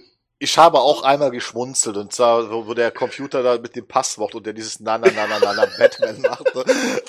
Ach, das ist doch, ich, ich will jetzt, ich werde den wahrscheinlich auch nicht im Kino gucken. Ich fand auch den letzten Lego Batman Film, äh, den letzten Lego Film generell nicht so witzig und ich kann auch mit diesen Lego Spielen nicht so viel anfangen, aber teilweise haben die ja schon einen ganz okayen Humor. Was Und ich da be beeindruckend finde, ist eigentlich, was mich an dem Trailer so auch an diesem Lego-Film beeindruckt hat, ist ja, es gibt ja einmal diese Kurzfilme von Lego, die sind ja alle, sind Schrecklich. die, Ja. sind ja alle, die sind ja alle computeranimiert, ne? Aber das ist ja alles tatsächlich Stop-Motion, was die da machen. Auch, auch dieser Batman-Lego-Film wird in Stop-Motion animiert, sprich mit echten Lego-Figuren. Ja, ist so eine Mischung. Also ist so eine Mischung aus Stop Motion und Ding. Und ich habe mir da mal so ein Making-of angeguckt.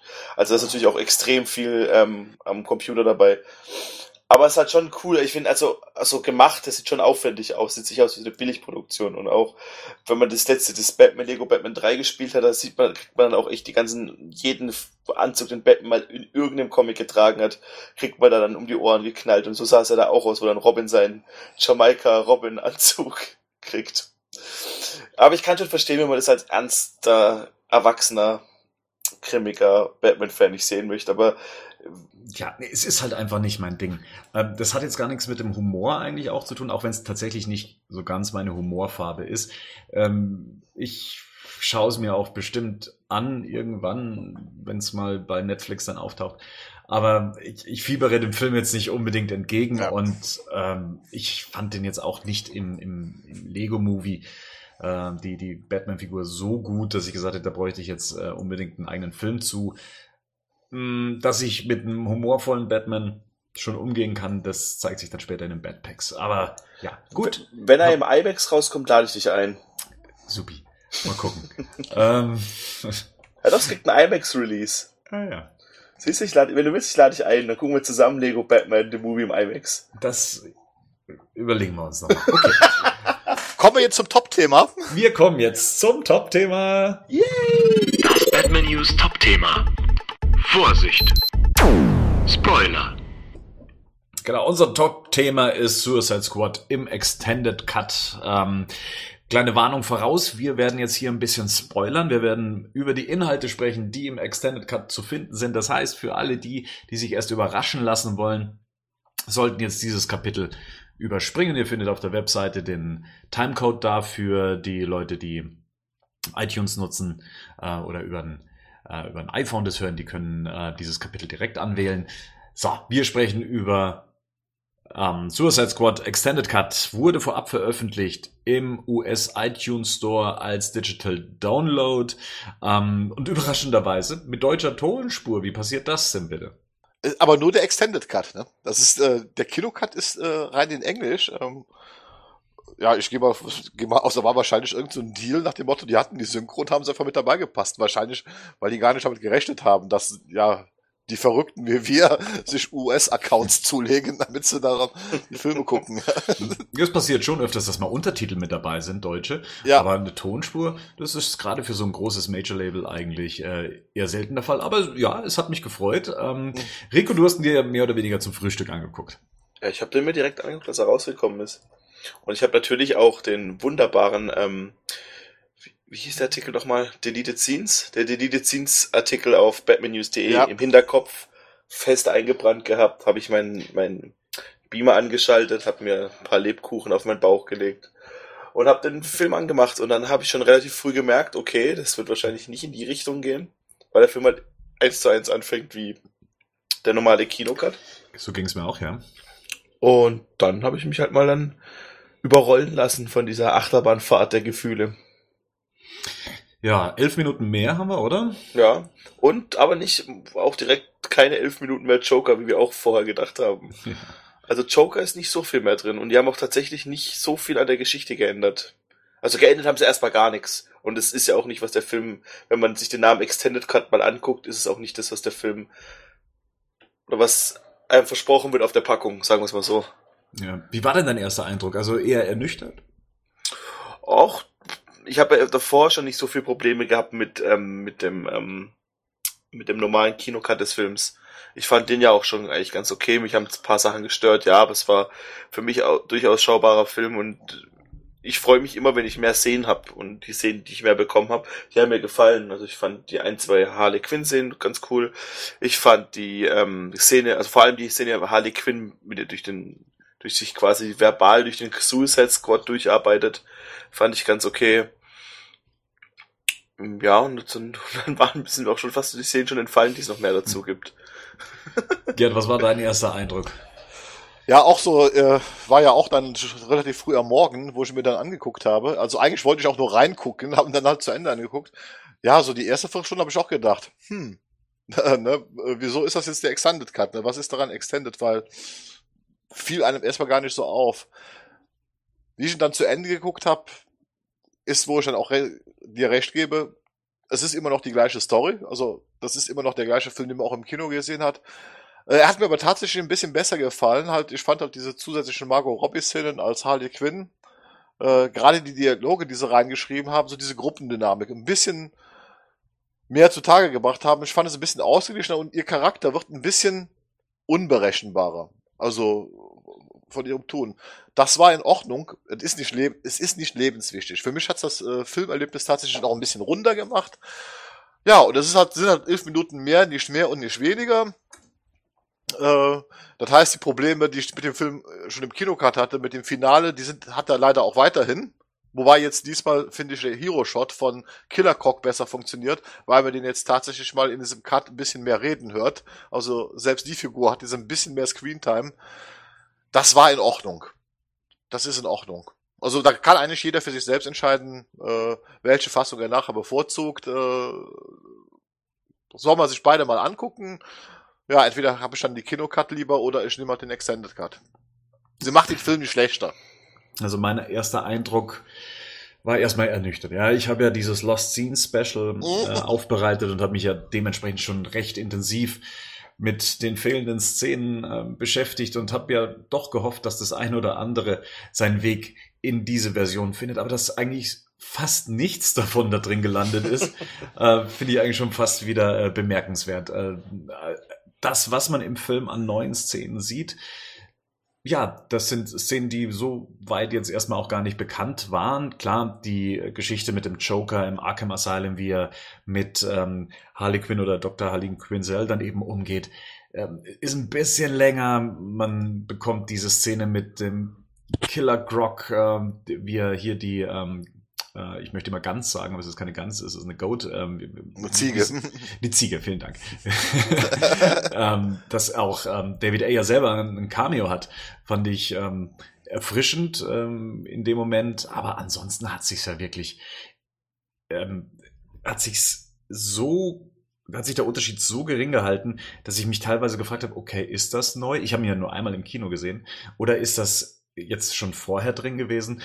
Mir ist es dann aufgefallen daran, dass es teilweise zäher wirkte. Ähm, es gibt da diese Sequenz mit Harley Quinn, wie sie dann versucht, jeden anzustacheln, ähm, dann eben äh, doch zu fliehen und äh, die Szene zieht sich wie Kaugummi für mich. Ja, es ist zwar äh, witzig ähm, einerseits, aber andererseits äh, verstehe ich auch, dass man die Szene jetzt nicht im fertigen Film hatte, weil es einfach das ganze Szenario noch etwas mehr in die Länge zieht. Ähm, klar, es gibt einen Deal zwischen Deadshot und ähm, Flag. Ja, braucht's auch nicht unbedingt, macht Deadshot sogar noch ein bisschen weicher, meiner Meinung nach.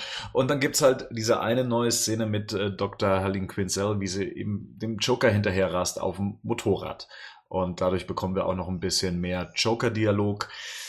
Und das war es eigentlich auch, was den Joker angeht. Also ich verstehe nicht, warum die Szene nicht drin ist, ähm, in der der Joker am Ende des Films nochmal auftaucht, ähm, als das große Finale mit der Suicide Squad dann äh, und Enchantress dann stattfindet und er dann diese äh, Granate dann eben in die Menge wirft, warum die keinen Einzug da rein gefunden hat. Aber das macht ja schon Sinn, dass die nicht drin ist, finde ich. Ja, weil sie die Tonalität des Films ja nicht verändern wollten. Weil es ist ja auch immer noch eine Liebesgeschichte. Es ist ja nicht dieses Ambivalente, was du in deinen Lost Scenes beschrieben hast, was sicherlich interessant wäre, sondern es ist immer noch die Liebesgeschichte zwischen dem Joker und Harley Quinn. Und deswegen ist die Szene nicht drin. Ja, also das fand ich schade, dass man auf diese Ambivalenz, die ich immer noch sehr spannend äh, gefunden hätte, sich hier nicht wiederfindet. Generell, wir haben es ja hier nicht mit dem David Ayer Cut zu tun, also mit keinem Director's Cut. Es ist ja schon auch ausschließlich als Extended Cut beschrieben. Ja, ich hätte es auch gern gesehen, aber ich glaube halt, die wollten halt einfach das, was wir auch schon in dem letzten Badcast, glaube ich, angemerkt hatten, dass man, ob man jetzt die, diese Liebesbeziehung ändert oder nicht, da haben wir auch schon drüber gesprochen gehabt. Und ich glaube, die wollen es eher weiterhin ausbauen, dass es halt so Bonnie und Clyde mäßig ist, so irgendwie, wir sterben zusammen und wir keine Ahnung, wir, wir sind halt das verrückte Liebespaar des, des mhm. Universums. Irgendwie sowas halt. Also es hat sich nichts am Aufbau geändert, es hat sich nichts an der Struktur verändert. Ich hatte auch den Eindruck, man hat eigentlich nur Szenen benutzt, äh, für die man dann auch daran nichts hätte ändern müssen, weil es entweder zu aufwendig gewesen wäre oder um sich nicht wieder den Vorwurf eben ähm, auszuliefern, es gibt zwei verschiedene Filme, die unterschiedliche Stories haben. Also ich, wie der Gerd schon eben gesagt hat, dieses ambivalente Verhalten zwischen äh, Joker und Harley wollte man anscheinend nicht verändern, weil ja, man hätte dann damit auch die Tonalität des Films äh, geändert und dann hätte man wahrscheinlich wieder den Vorwurf gehabt, das ist ein anderer Film als der, den wir im Kino gesehen haben. Ich denke mal, wir müssen da wahrscheinlich so ein bisschen zurückgehen, einfach dieser Produktionsgeschichte, wo halt äh, äh be bekannt wurde zum ersten Mal, dass es da Probleme gibt, wo dann halt äh, die Reshots kamen. Äh, und diese Reshots sind ja dann auch im Final Cut im Kino nachher äh, verbraten worden, worum es halt um, mit, um, um Humor ging, der ja offensichtlich fehlte, wo wahrscheinlich zu dem Zeitpunkt wurde ja die Tonalität und die Struktur des Films verändert. Also von einem Dreivierteljahr ungefähr. Und ich denke mal, so weit konnten die gar nicht zurückgehen, weil wenn wir jetzt eine David Ayer Fassung, wie, wie sie in dem Roman beschrieben ist, zu sehen bekommen hätten, das hieß ja dann auch, dass er wirklich komplette Szenen neu gemacht hätten werden müssen, auch VFX hätten komplett neu gemacht werden, ein ganz anderer Schnittrhythmus hätte gemacht werden müssen. Das ging nicht mehr. Was ich denke, und da gebe ich dir auch recht, äh, das ist vom Pacing her, klar, du sagst es für dich zieht sich wie Kaugummi. Ich fand es halt interessant, weil es den Charakteren ein bisschen mehr Tiefe geht, gibt. Ich muss aber auch dann zugeben, hast du natürlich recht, es nimmt das Tempo in dem Moment wieder aus dem Film raus. Und da der Film, ich sag mal, ja auch nicht gesegnet ist mit Actionsequenzen, so viele sind es nämlich nicht, mhm. ähm, machen diese elf Minuten das dann tatsächlich je nach Empfinden halt länger oder so wie für mich, okay, aber die Figuren haben jetzt ein bisschen mehr zu tun, was ich dann halt wiederum schöner fand. Aber ich kann auch verstehen, warum er sie zum Schluss rausgeschnitten hat. Wo man dann einfach sagt, ich brauche jetzt Tempo in dem Film, deswegen kommen sie raus.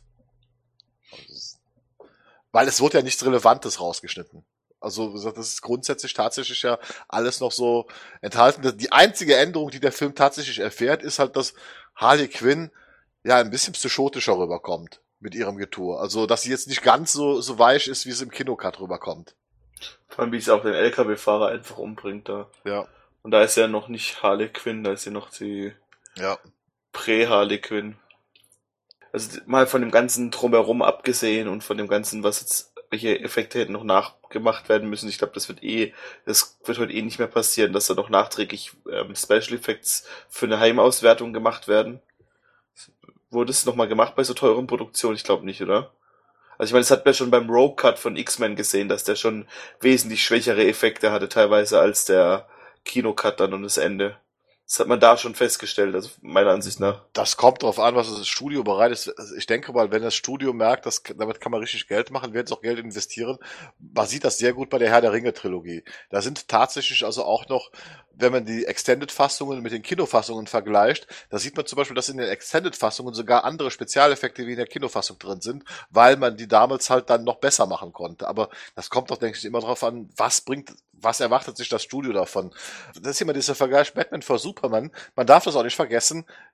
Der Ultimate Cut, den wir gesehen haben, diese Ultimate Edition, ist ja der Cut, den äh, Snyder abgeliefert hat. Das heißt, der war ja schon fertig. Das heißt, da musste der nur wieder zusammengebaut werden, äh, was man vorher, was man da noch äh, so, so rigide rausgekürzt hatte. Aber da war alles schon fertig. Die ganzen Effekte waren fertig. Der Film stand ja schon so.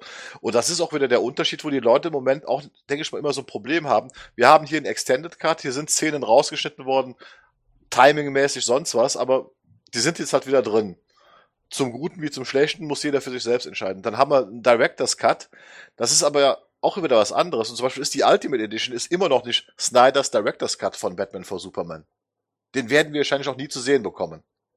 Sondern das ist halt die Fassung, die er zum Schluss abgeliefert hat. Die er abgeben musste. Also, ja. Ja, dann, die er, die er abgeben musste, oder seine erste Fassung, die er abgegeben hatte, wo er also äh, sich selbst auch schon beschnitten hat. Wie gesagt, wenn ich da so überblicke, irgendwie äh, Arbeitsmaterial, sechs Stunden äh, Workprint von über, über vier Stunden und auf diesem Workprint dann auf drei Stunden runterzuschneiden, ist auch schon ganz, ganz schön heftig. Äh, aber da haben wir auch keinen Director's Cut. Das ist Snyder auch mit Watchmen. Watchmen haben wir auch den Kino-Cut, wir haben den Director's Cut und wir haben diese, diesen Ultimate Cut. Und Snyder selbst sagt ja, den Ultimate Cut, den hat er nur für die Fans gemacht. Er persönlich findet diese reingeschnittenen Black Friday-Sequenzen aufgesetzt und dass sie das Tempo aus dem Film nehmen. Deswegen ist sein Director's Cut ohne diesen, diese Szenen. Also noch eine halbe Stunde kürzer als diese, diese ganz lange Fassung. Und hier, ich denke mal, die Leute interpretieren zu viel rein oder zu wenig. Und hier ist halt ein Extended Cut. Es ist nett, aber wie gesagt, wenn ich ehrlich bin, brauchen tut man sie tatsächlich nicht. Das ist also auch ganz klar. Generell wird man auch, kann man eher davon ausgehen, dass man vielleicht mal irgendwo, wenn man von irgendwas mal einen Director's Cut sieht, ist es ähm, wahrscheinlicher von Batman wie Superman, je nachdem wie sich das ähm, Universum noch entwickelt, wie dass man wirklich mal diesen David Ayer Cut sieht, den er mal vorgehabt hat. Weil es wahrscheinlich auch die Szenen teilweise gar nicht geben wird, oder? Ich denke mal auch, ein Teil wird schon gar nicht mehr gedreht worden sein durch diese Nachdrehs und durch die Drehbuchänderungen, die man dann vorgenommen hat, dass also vieles davon äh, ja noch nicht mal Rohmaterial von existiert, ganz einfach, weil man es gar nicht mehr gedreht hat.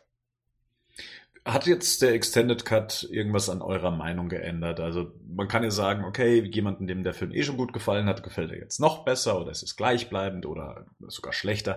Wie hat sich das äh, bei euch entwickelt?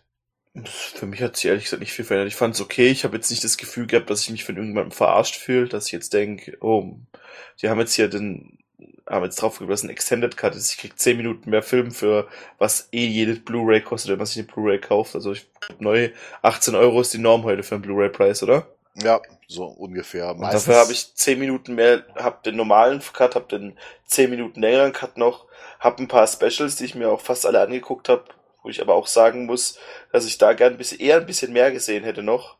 Gerade was dieser äh, Joker, ähm, ich fand es eigentlich ganz spannend, was ich ob ihr das gesehen habt, diesen, diesen, diesen äh, ähm, Joker und Harley Quinn, ähm, diesen, diesen, diesen Beitrag von sieben Minuten. Ja. Hätte ich gerne noch ein bisschen mehr im Detail gesehen, gerade was auch so Kostüm, Concept Arts betrifft und so. Da haben sie das immer nur, haben, haben sie meiner Ansicht nach ein bisschen schnell abgehandelt. Aber am Film an sich hat sich bei mir nichts geändert. Das ist für mich der gleiche Film bloß mit ein bisschen mehr, mit, mit ein bisschen mehr sehen. Was ich aber auch schon bei anderen Filmen hatte, also. Bernd, bei dir? Puh, du hast den Film, glaube ich, zweimal im Kino gesehen oder wie oft? Also jetzt, in, jetzt habe ich ihn viermal gesehen. Zweimal im Kino, zweimal daheim. Mhm. Also für mich war es ja das zweite Mal nach der Kinoauswertung. Und das hat jetzt, glaube ich, ein bisschen weniger mit dem Extended Cut zu tun, aber ähm, mir ist aufgefallen, wie der Film für mich verloren hat, generell. Also nachdem ich, nachdem wir die Besprechung hatten zum Film, habe ich dem Film ja eigentlich eine relativ gute Note gegeben. Ich glaube sechs bis sieben von zehn oder sowas. Und ich habe halt gemerkt jetzt bei der Zweitsichtung, dass mich der Film teilweise schon wütend gemacht hat. Ähm, wütend, ob des, ähm, ja, des Potenzials, das er nicht genutzt hat. Ähm, auch was die Charakterzeichnungen angeht, was die Dialoge angeht. Ähm, dann eben, dass er jetzt durch den Extended Cut ein bisschen lahmer geworden ist, hat er jetzt auch tatsächlich nicht äh, wirklich geholfen. Also ich musste mich da schon jetzt äh, bei der Zweitsichtung durchkämpfen. Der Film hat nicht die gleiche, wie, wie sagt man, diese, ich würde jetzt nicht so oft sehen, wie zum Beispiel Batman wie Superman, so umstritten Batman wie Superman auch sein mag. Ich habe mehr das Verlangen, Batman wie Superman nochmal einzulegen und zu gucken als äh, Suicide Squad. Also für mich ist der Film an und für sich jetzt durch. Ich habe ihn jetzt hier im iTunes Store und ich äh, wüsste jetzt nicht, ob ich mir den jetzt tatsächlich auch nochmal auf Blu-ray kaufe, äh, zumindest nicht zum Start. Mm, für mich hat der Film qualitativ mehr Mängel jetzt offenbart, nicht zwingend durch den Extended Cut, aber durch die Zweitsichtung, wo ich sage, uh, nachdem ich mich nach dem Trailer, der damals, ähm, nach den Trailern, die damals veröffentlicht wurde, fast schon mehr auf den Film gefreut hatte oder das Potenzial drin gesehen habe, als bei Batman wie Superman, ist der Film für mich inzwischen tatsächlich auch eine Enttäuschung. Und das wurde mir jetzt durch die zweite Sichtung ja noch mehr bestätigt und hat es nicht unbedingt besser gemacht. Jetzt fehlt nur noch eine äh, Sichtung in der englischen Originalfassung, weil ich auch denke, dass die deutsche Synchro da nicht sehr hilfreich ist. Hast du auf Deutsch geguckt? Klar, ich meine, wenn ich den Extended Cut schon auf Deutsch gucken kann, dann gucke ich ihn auch auf Deutsch, um zu gucken, wie gut die äh, erweiterten Szenen synchronisiert wurden. Also ich fand es, ich fand es schrecklich, wie der, wie die den Joker synchronisiert haben. Ich habe dann auch mal zwischendurch mal ein bisschen hin und her gespielt am Laptop und habe halt mal ein bisschen die Sprache geändert. Ich fand es ja ganz, es war ja ganz furchtbar grausig. Ja, ich glaube auch, dass viele Dialoge unter der deutschen Synchro leiden. Das klingt aber, äh, das liegt aber meines Erachtens auch so ein bisschen an dem Sprech der Figuren. Es wird viel geflucht, es wird ähm, rumgebitcht und was auch gar nicht erst übersetzt wurde, sondern tatsächlich auch als Bitch dann über, übertragen wurde, anstatt Miststück draus zu machen oder wie man im Deutschen eigentlich auch sprechen würde. Also es war ein bisschen zu gestellt, ein bisschen zu hip, meiner Meinung nach. Äh, darunter leidet es meiner Meinung nach tatsächlich, auch ohne jetzt den Vergleich zu kennen von dem her kriegt er natürlich auch noch mal eine Chance in der englischen Fassung. Aber ja, also der Film er hat mich jetzt tatsächlich auch, so, es klingt jetzt übertrieben, aber so ein bisschen wütend werden lassen, dass halt eben das Potenzial, was in dem Projekt eigentlich steckte, nicht vollkommen ausgeschöpft wurde, sondern nur angekratzt wurde und jetzt ein, ein Film wurde, den man sich ein oder zweimal anguckt und das war es dann vielleicht für die nächste Zeit. Also ich habe danach auch echt Bock gehabt, nochmal Batman wie Superman anzugucken und habe dann auch nochmal geguckt und ich muss auch dir echt zustimmen, als ich dann nochmal, ich habe den ja allein geguckt und dann doch noch mit meiner Freundin und noch einem befreundeten Pärchen, ähm, da muss ich auch wirklich sagen, da hat er mir auch echt, da kam er echt ein bisschen zäh vor gegen Ende. Also ich hatte dann auch, ich war auch müde, ich war doch einen langen Tag irgendwie hinter mir und da war es echt so, dass ich dann echt gehofft habe, oh, können jetzt endlich zum, zum großen Mixer da gehen und das zu Ende machen, den Scheißdreck da. Und das muss ich aber zu, das, ist, das war bei mir auch so. Und ich habe vor allem, was ich bei mir halt ganz krass gemerkt habe, wie, wie ähm, ich wieder, ähm, wie krass ich auf Musik reagiere.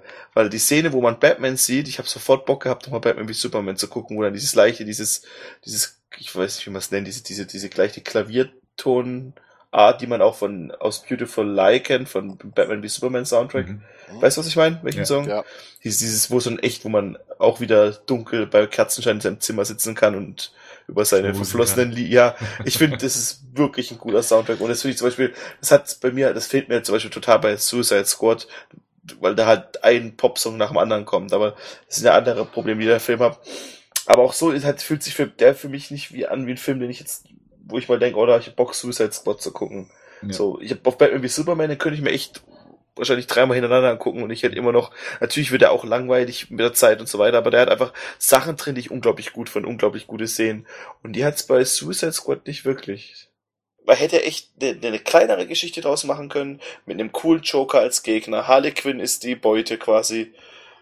Hätte man die Liebesgeschichte beibehalten können, hätte diesen ganzen Enchanted-Scheißdreck sparen, sich sparen können, den kein Mensch braucht. Und es wäre echt ein cooler Film geworden, weil für viele Sachen stimmen ja auch. Ich finde das, das, das Design der Figuren finde ich top.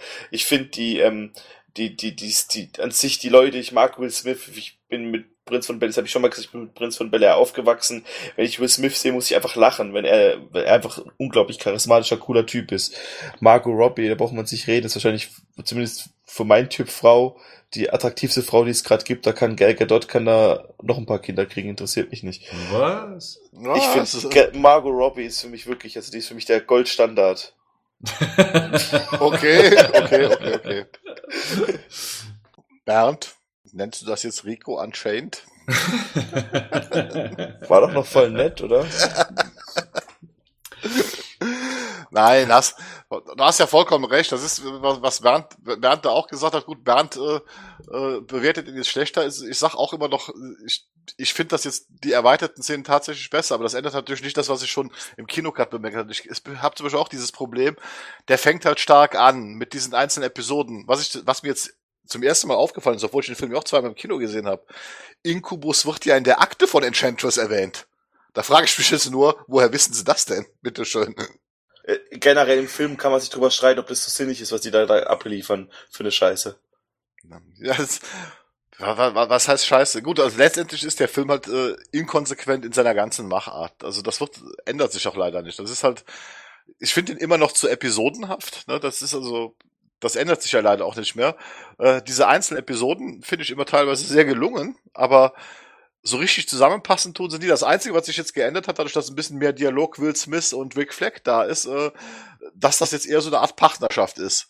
Das fand ich jetzt ganz interessant, also dass zumindest diese Führerrolle tatsächlich wohl drehbuchmäßig mal aufgeteilt worden ist. Das kam jetzt wieder rein, aber die generellen Probleme, die der Film hat, wird der Extended Cut so nicht lösen, aber da müssen wir ganz weit zurückgehen, halt beim Drehbuch.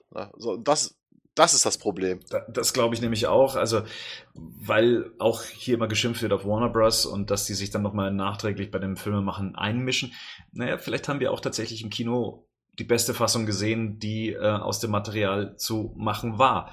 Ähm, denn auch wenn man sich dann die Lost Scenes mal anguckt und wie es ursprünglich angedacht war, da bin ich mir auch nicht äh, wirklich hundertprozentig sicher, ob das überzeugt hätte. Und wenn man den Film jetzt so nochmal sieht, also so war jetzt mein Eindruck zumindest, äh, hat der Film auch schon in seiner jetzigen Form so viele Probleme auch, äh, was die Figuren angeht, was die Dialoge angeht, dass da ja das Drehbuch von Anfang an nochmal hätte gründlicher äh, drüber gegangen werden müssen. Also da ich weiß nicht, ob man, ob man da jetzt wirklich. Ähm das, das ist so ein Punkt, wo wir eben schon mal drüber gesprochen haben. Es gibt Skriptdoktoren und so weiter und so fort, aber was eigentlich nie funktionieren kann, ist es während einer Produktion ein Drehbuch komplett umzustricken.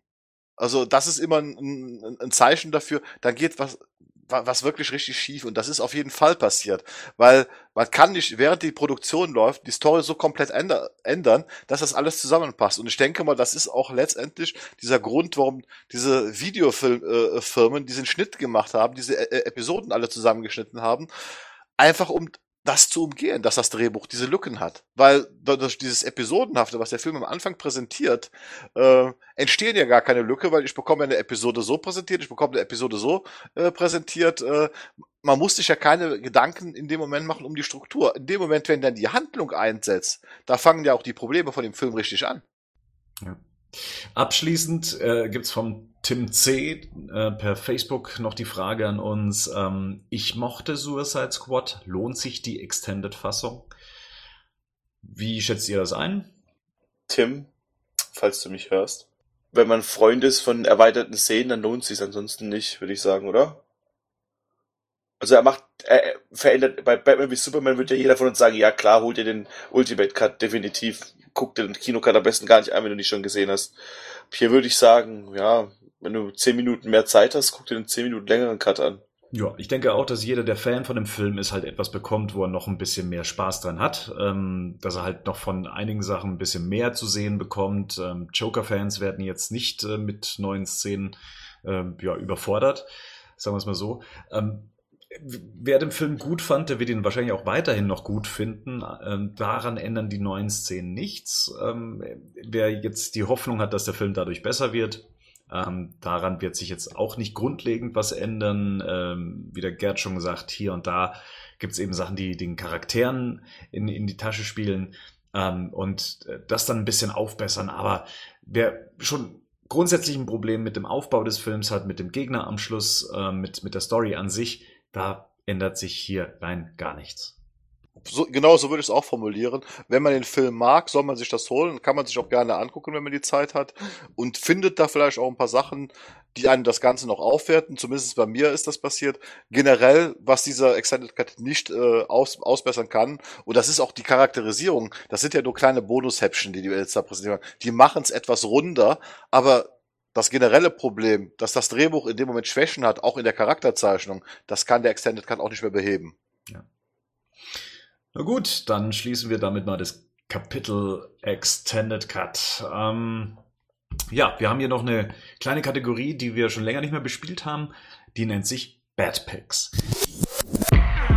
What? Bad Picks. Rico, du hast gesagt, du hättest auch mal wieder was zu präsentieren. Was hast du dir zu Batman gekauft? ähm, wir fahren ja bald wieder, ich fahre über Silvester mit meinen Freunden, mieten wir uns irgendwie immer bei Airbnb ein Haus. Und dann fahren wir da irgendwie hin. Letztes Jahr waren es 17 Leute, dieses Mal sind es nur 8 Leute. Und ich habe gedacht, was ich brauche, ich brauche was dort, um den Badcast zu representen. Und habe mir dann Jumpsuit, einen Batman Jumpsuit gekauft und Batman Hausschuhe. und den Jumpsuit habe ich leider noch nicht anprobiert, ich, aber ich denke mal, der wird passen, der ist ein XX XL.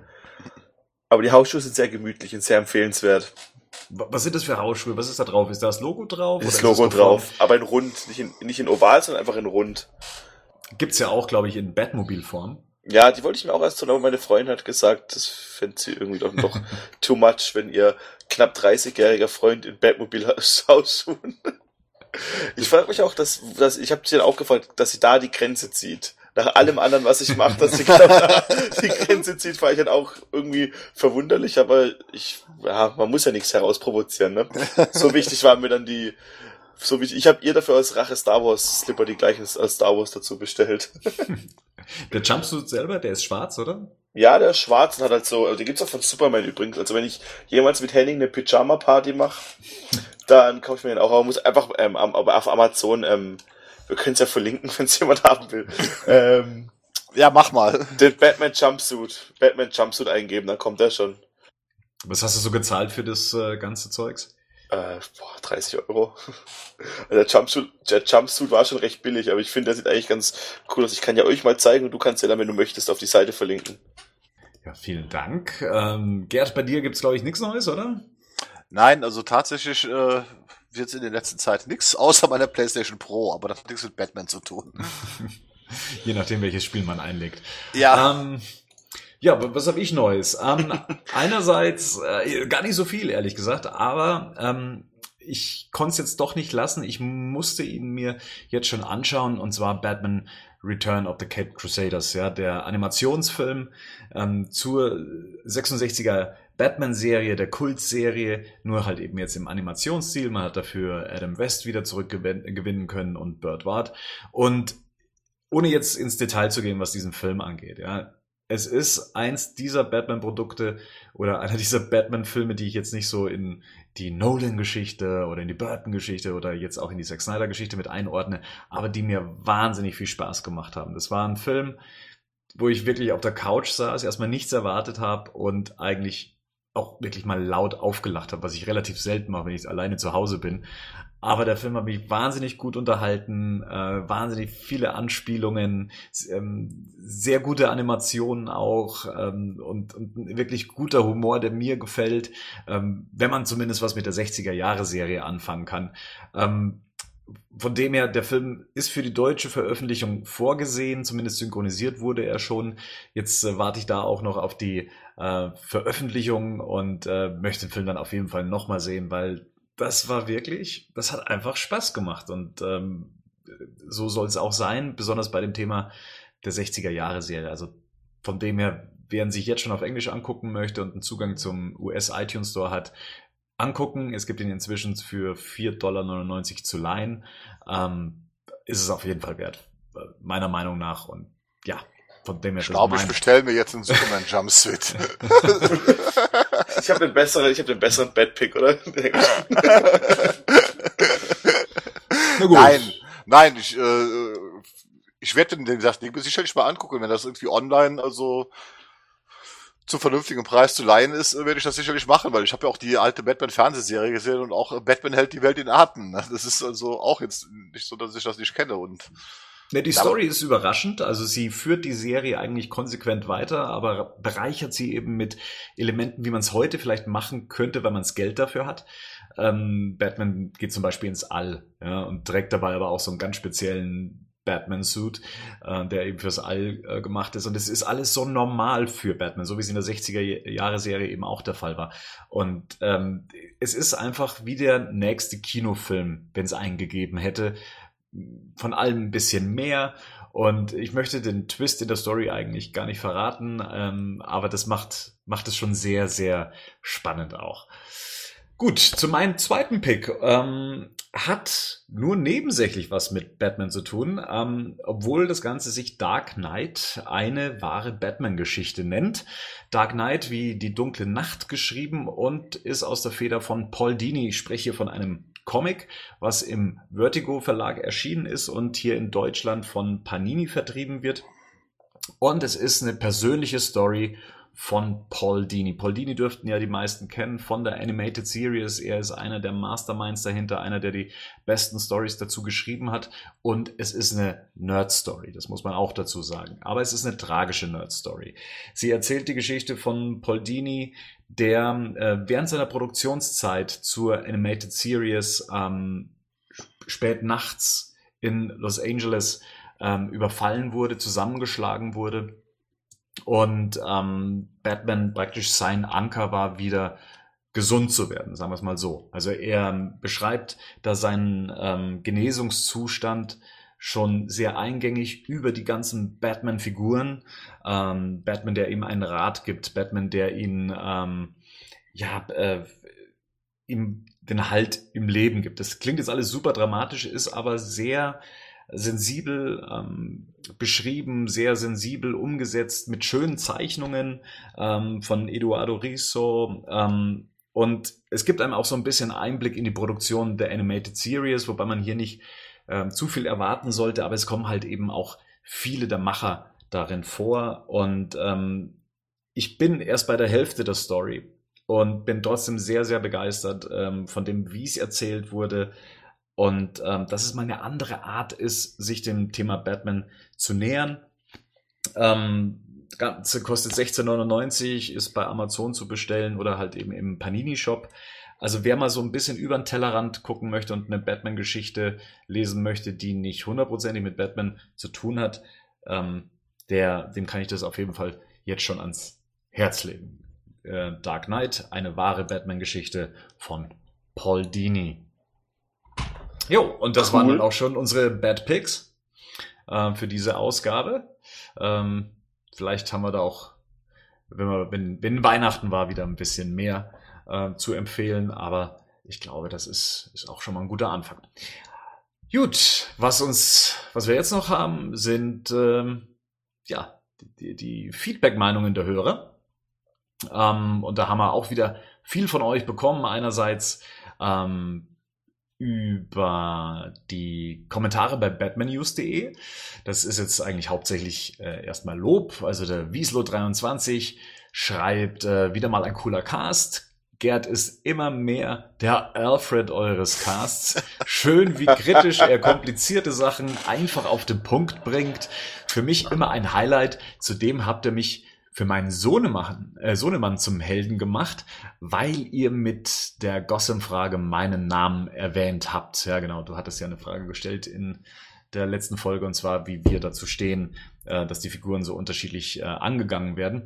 Ähm, ja, gerne doch. Äh, auch Grüße an deinen Sohnemann, falls er zuhören sollte. Ähm, haben wir natürlich gerne gemacht. Zweites Feedback kommt von Rex Mundi. Der äh, bedankt sich für eine weitere Podcast-Folge. Auch hier wird wieder mal der Gerd gelobt. Jetzt wird es langsam ein bisschen lästig. Gerd ist wirklich eine Bereicherung und fügt sich perfekt ins Team ein. Danke auch für die Warnung vor Return to Arkham. Damit habt ihr mir Geld gespart. Er hätte auch noch zwei Fragen ähm, für dieses Mailback. Und zwar, welche Specials können wir in naher Zukunft erwarten, sowohl dem Podcast als auch die Seite betreffend? Zweite Frage ist, und kann man euch irgendwie unterstützen? Das heißt natürlich über Spenden, aber auch über Dienstleistungen an der Seite und dann die Aufforderung, bitte weitermachen. Ganz kurz, Gerd, Return to Arkham auf der PS4 Pro, glaube ich, nennt sich das Ganze dann, oder? Ja. Ähm, empfehlenswert? Oder welche Erfahrung nee. hast du damit? Auch nicht? Ich, also ich, ich, ich, wie ich schon beim letzten Mal gesagt habe, man, ich spiele es zwischendurch immer wieder, weil es ist halt Batman. Äh, aber ich kann immer noch nicht begreifen, wie man ein Remaster so versauen kann. Also ist, ich weiß es nicht. Okay. Ähm, ja, die Frage nach den Specials. Was haben wir da äh, vor? Was immer noch aussteht, ist natürlich unsere Besprechung ähm, innerhalb des äh, Badcasts von The Dark Knight Rises. Haben wir ja mal anvisiert für Herbst. Ja, der ist jetzt dann bald zu Ende. Ähm, von dem her, ja, vielleicht gibt es das nächstes Jahr. Wir haben schon vorher im Vorgespräch gesagt, wir versprechen jetzt erstmal nichts mehr, weil sonst kommen wir dieser äh, diesen ganzen Versprechen auch nicht mehr nach. Aber es wird auf jeden Fall eine Besprechung von Dark Knight Rises geben und da sind wir ja auch recht heiß drauf. Wir müssen nur gerade eben zeitlich gucken, dass wir da zusammenfinden. Ist ja doch immer recht zeitintensiv, darüber zu sprechen. ähm, kann man uns irgendwie unterstützen? Ähm, erstens mal unterstützen immer durch Kommentare, Kommentare, Kommentare. Ähm, auf iTunes gehen, Rezensionen schreiben. Ähm, das hilft uns immer, was die Platzierung angeht und um weitere Hörer anzulocken. Das, damit ist uns eigentlich schon ganz gut geholfen. Wenn es ums Finanzielle geht, Spenden brauchen wir keine, aber was ihr immer gerne machen könnt, ist, wenn wir irgendwas per Amazon verlinken auf der Webseite und ihr Einkäufe bei Amazon tätigt, dann ähm, verdienen wir immer so ein bisschen mit. Für euch ist das ja dadurch nicht teurer, aber wenn ihr diese Partnerlinks benutzt, dann äh, unterstützt ihr dann so ein bisschen die Seite damit. Ich meine, man muss ja einen Server zahlen und so weiter und ein bisschen Freizeit geht ja hierfür auch drauf. Also von dem her äh, bin ich da auch für dankbar, wenn ihr dann solche Links nutzt und ich hoffe mal, dass das nicht zu unverschämt ist, äh, das mal kurz anzusprechen. Äh, was die äh, Dienstleistungen an der Seite selber angehen, Mensch, ähm, wenn ihr hier mitsprechen wollt beim Badcast, das ist schon eine Dienstleistung, besonders wenn ihr euch in einem speziellen Fach gut auskennen solltet oder sowas, äh, immer wieder gerne gesehen. Ähm, was das Mitschreiben eventuell auf der Seite angeht, ja, schreibt mir einfach, was ihr euch vorstellen könntet. Ja, seid ihr begeisterte Comics, äh, Comic-Fans, eine Abteilung, die wir eigentlich recht wenig auf batmannews.de betreuen und ihr wollt gerne Rezensionen von Comics schreiben, dann auch gerne äh, her. Wenn ihr ständig im Internet äh, rumhockt und äh, es euch in den Fingern juckt, Artikel zu übersetzen oder sowas, auch gerne melden in dem Fall. Das sind die Dienstleistungen, die dies braucht. Oder wenn ihr über irgendwas selbst ein Special zum Beispiel schreiben wollt, ja, dann auch her damit. Ähm, da, da, das könnt ihr gerne machen. Ihr braucht mich nur anschreiben, mail at batmannews.de und dann findet sich da sicher was. Ähm, das muss ja nicht eine One-Man-Show werden letztendlich. Äh, aber nochmal vielen Dank an Rex Mundi für die äh, ja, auch für die lobenden Worte. Ähm, Joker Jules schreibt, äh, macht immer wieder Spaß, euch zuzuhören. Freue mich schon auf den nächsten Cast. Ja, wir auch. Ähm, und dann haben wir euch ja wieder aufgefordert, Fragen an uns zu richten, damit wir uns da thematisch ein bisschen äh, entlanghangeln können. Und die erste Frage, die kommt per Twitter und zwar von Luke. Und äh, Luke fragt, welcher DC-Charakter verdient eurer Meinung nach einen eigenen Film? Mm. Green Arrow. Ja? Okay. Ja? ja Green ja. Arrow und Flash. Es sollte Flash mal Green, hm? es, es, es, sollte ja mal in, in grauer Vorzeit ähm, einen Green Arrow Film geben. Ich glaube, der hieß, ähm, wurde unter dem Titel Supermax äh, damals gehandelt und der sollte in einem Hochsicherheitstrakt spielen. Und äh, Green Arrow sollte sich versuchen, daraus zu befreien.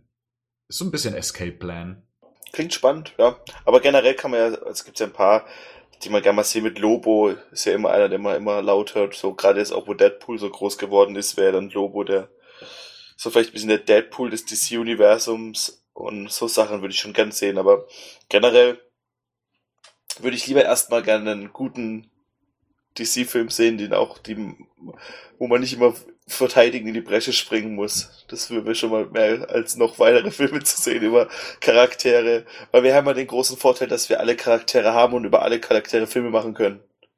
So kann man ja erstmal die A-Riege vielleicht versuchen, mal anständig hinzubekommen. Gerd, wen würdest du noch einen Film zutrauen? Ja, habe ich auch jetzt schon gerade auch mal wieder drüber nachgedacht. Äh, am ersten würde ich halt auch mal äh, einen richtigen, vernünftigen Green Arrow Film sehen.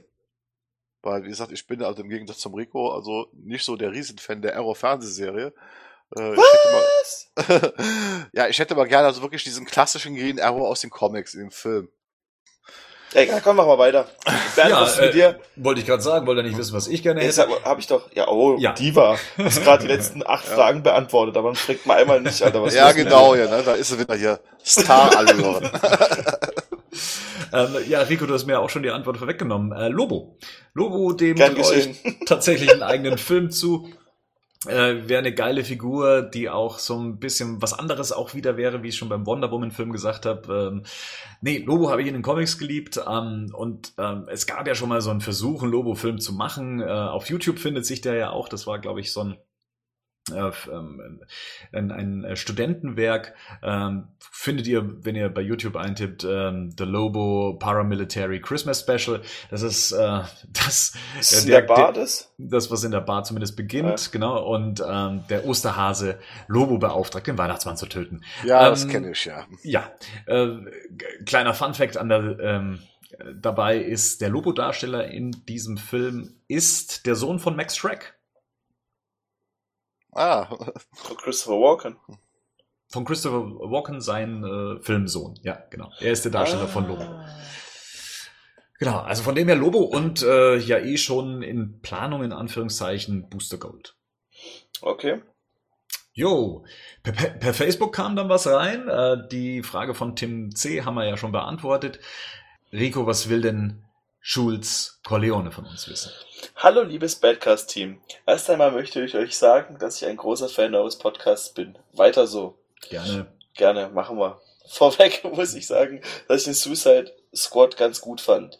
So wie an den Film herangegangen wurde und wie die Charakter eingeführt wurden, war interessant gemacht und hat mich entertained.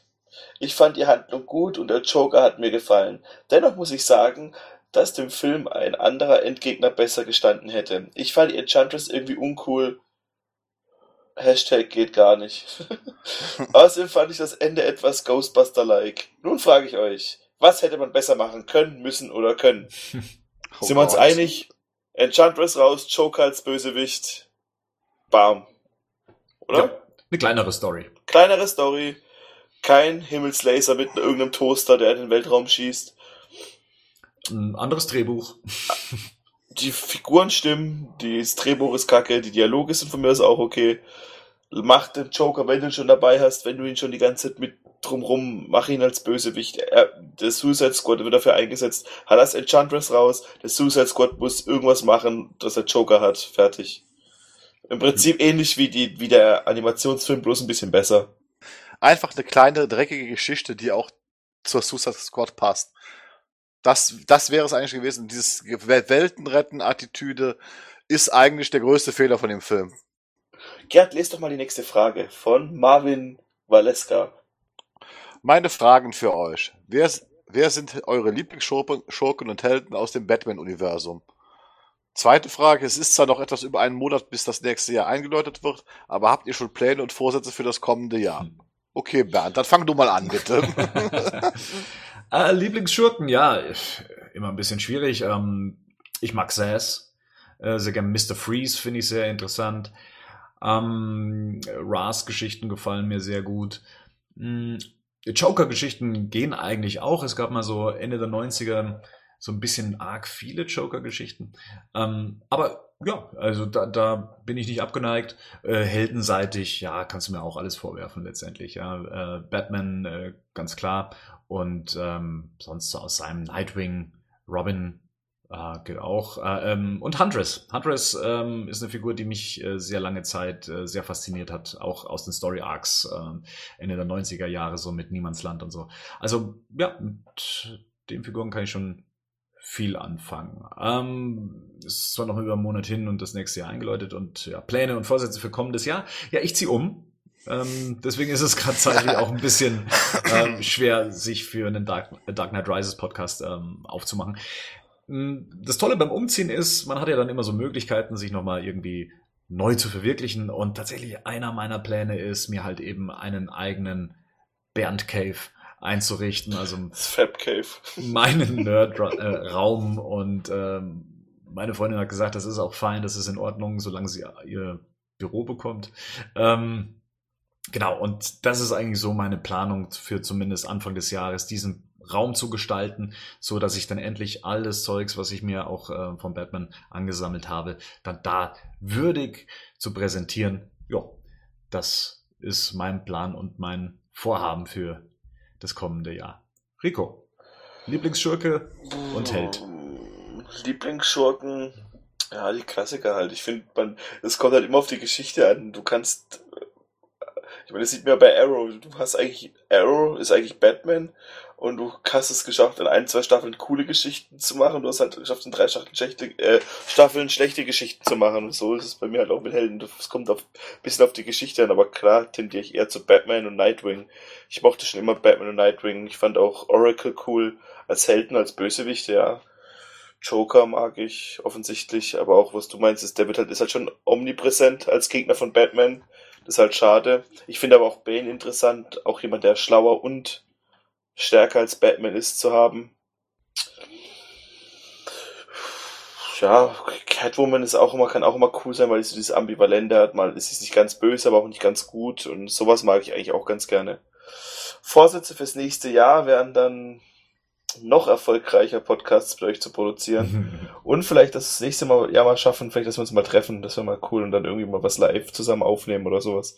Das wäre cool, wenn das mal klappen würde. Ja, der berühmte Biercast. Ja.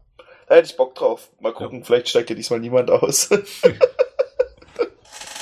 Gertie. Gerdi Berdi, alter Schwerdi. Ja, äh, Lieblingsgegner. Äh, ich bin halt klassischer Russell Ghoul-Fan.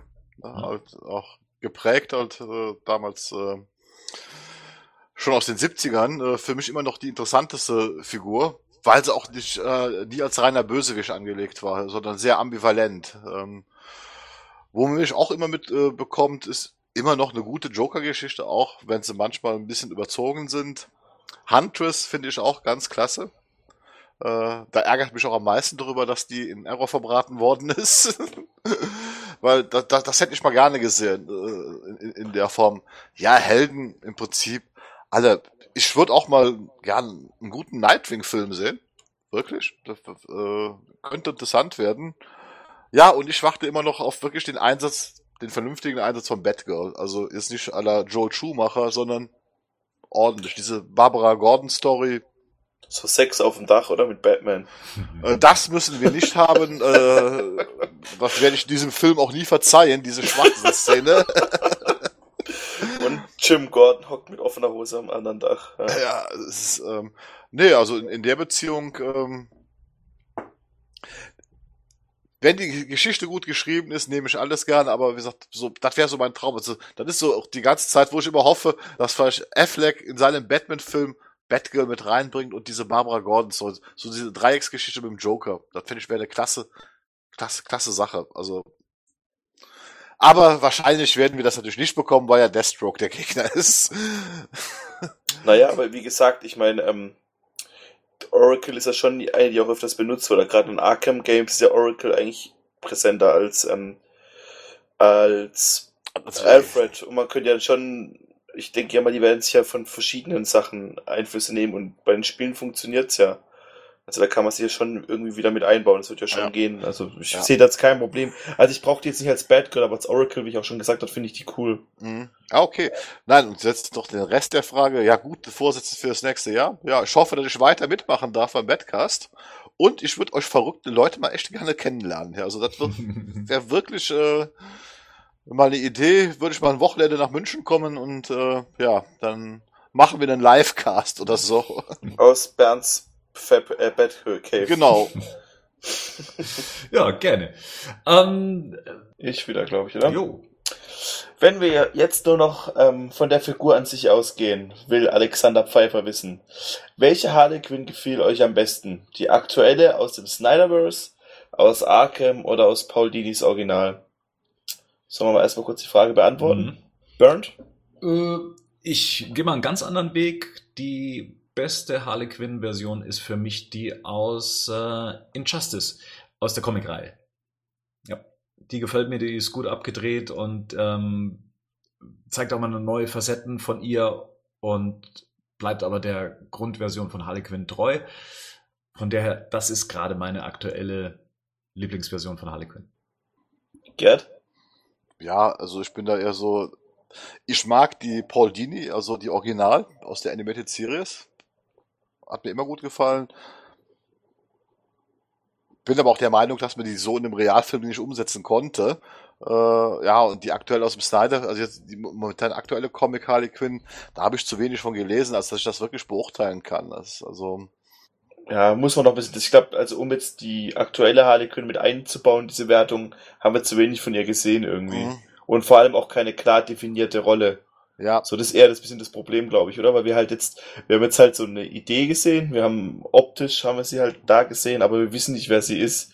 Wie steht sie zum Joker? Was, wie läuft ihr, was ist ihre Moral? Ist sie wirklich so, das, das- ist sie wie in Comics? Ist, machen die was anderes? Verweichlichen sie das? Und das fehlt, glaube ich, noch ein bisschen. Deshalb würde ich auch eher zu dem Klassiker gehen. Also zu Paul Dini, weil das ist, wie ich sie kenne. Es gibt halt immer so wieder so Geschichten, die ich interessant finde, ich über sie lese, ich manche auch im Internet dann mal, aber ich weiß nicht, ob die immer so hundertprozentig stimmen, aber so was Tragisches zu der Figur an sich finde ich immer ganz, fand ich ganz gut, wie dass sie zum Beispiel ähm, eigentlich ein Kind mit dem Joker hat, aber das dann zur Schwester gibt und so Sachen. Das sind so Sachen, die ich interessant finde und die könnte man auch gut in den Film einbauen, finde ich. Wenn noch so ein bisschen die Tragik noch mit rein, nicht nur nervige Nina Hagen-Sprüche. Aus dem Forum gibt's auch Ähm, Meldungen. die Frage war noch nicht vorbei. Achso. Entschuldige. Alexander Pfeiffer, ich entschuldige mich in höchster Form für meinen rübelhaften Podcast-Kollegen Bernd. Natürlich möchte Alexander Pfeiffer noch wissen, hättet ihr eine Adaption davon auch schon bei Nolan sehen wollen? Und seht ihr es als logische Konsequenz der 90er Jahre Girl Power Bewegung? Das sind zwei Fragen gleich noch, ne? Ich Ähm. glaube nicht, dass Bernd zuerst antwortet, sondern Okay, ist ja gut. Gerd zuerst. Also ich kann mir Harley Quinn bei Nolan nicht vorstellen. Sehr schwer gut. Er hat auch den Joker reingebracht, aber in der Konzeption, wie sie in den Comics drin ist und auch wie sie jetzt dargestellt wird, hätte sie bei Nolan, glaube ich, nicht reingepasst. Ja, und ja, ist die logische Konsequenz der 90er Jahre Girl Power Bewegung. Jetzt muss ich mal ganz ehrlich sagen, gab es in den 90er Jahren eine Girl Power Bewegung? Spice Girls. Ach Gott, ja, okay. I tell you what I want, what I really, really want. Okay. Ja, könnte sein, dass sie im Zuge dessen auch, äh, ja, Aber die ist ja das Gegenteil von Girl Power, oder? Nö. Also das ist, äh, Oder? Ich weiß nicht, also nicht Girl Power jetzt so sehe, und sie ist ja schon eine, die sich halt eher so voll auf ihren Typen da einschließt, dem hinterher rennt und der boxt sie weg und tritt sie weg und sie kommt wieder angekrochen. Ja, es ist eine eigenständige Figur für ähm, eine doch großen Männerdomäne. Also nur ob das jetzt eine Konsequenz ist aus der 90er Jahre Girl Power Bewegung, weiß ich auch nicht. Also da müsste man Paul Dini fragen. Äh, ich glaube, es, es ist ja nicht so, dass ein Konzern sie erschaffen hat, sondern es war ja tatsächlich die Leistung einer einzelnen Person und der hatte bestimmt seine Gründe dafür und ich glaube nicht, dass er so berechnend daran ging zu sagen, okay, die passt jetzt gerade in die Zeit. Das wäre jetzt, glaube ich, so ein bisschen Küchenpsychologie, die wir jetzt hier betreiben müssten. Glaube ich jetzt nicht. Was hältst du von der Nolan-Geschichte, Bernd? Man hätte es auf jeden Fall geschafft. Sie ist ja ein Mensch, also ist ja nichts Übernatürliches und das Problem wäre wahrscheinlich gewesen, dass dann der Joker und Harley als ein verrücktes Duo wie Bonnie und Clyde dann aufgetreten wäre und das hätte wahrscheinlich die Dynamik dann ein bisschen verändert. Man hätte sie auch als Figur im Hintergrund platzieren können, aber dann wäre es wahrscheinlich der Figur wieder nicht gerecht geworden. Ich hätte sie jetzt da nicht gebraucht. Äh, es war gut, dass der Film sich nur um den Joker gedreht hat. Mehr hat es jetzt da nicht mir hat es jetzt nicht gefehlt. Ich bin froh, dass wir sie jetzt mal haben, dass sie jetzt ihre Chance bekommt. Jetzt passt sie auch irgendwie in dieses größere Universum auch besser rein, meiner Meinung nach, dass sich Dark Knight nur auf den Joker konzentriert hat ähm, als Hauptgegner. Hat mir vollkommen gereicht. Ich habe mir auch gerade ein bisschen Gedanken gemacht, wie man sie hätte einbauen können, was man vielleicht hätte machen können, wenn man die Figur ein bisschen abgeändert hätte und nicht sie als Psychologin, sondern wenn man sie als Staatsanwältin oder irgendwie sowas eingesetzt hat, dass dann der Joker aus ihr dann quasi Harlequin macht. Sowas hätte ich mir vielleicht vorstellen können, aber. Also quasi als Harvey Dent Replacement. Sowas im, hätte ich mir vielleicht, und dann, dass sie dann zum Schluss irgendwie durchdreht oder sowas, aber das wäre jetzt nur, also so eine ganz vage fünf Sekunden Mhm. überhaupt nicht durchdachte Idee, was ich mir vielleicht hätte, was ich, vielleicht hätte funktionieren können.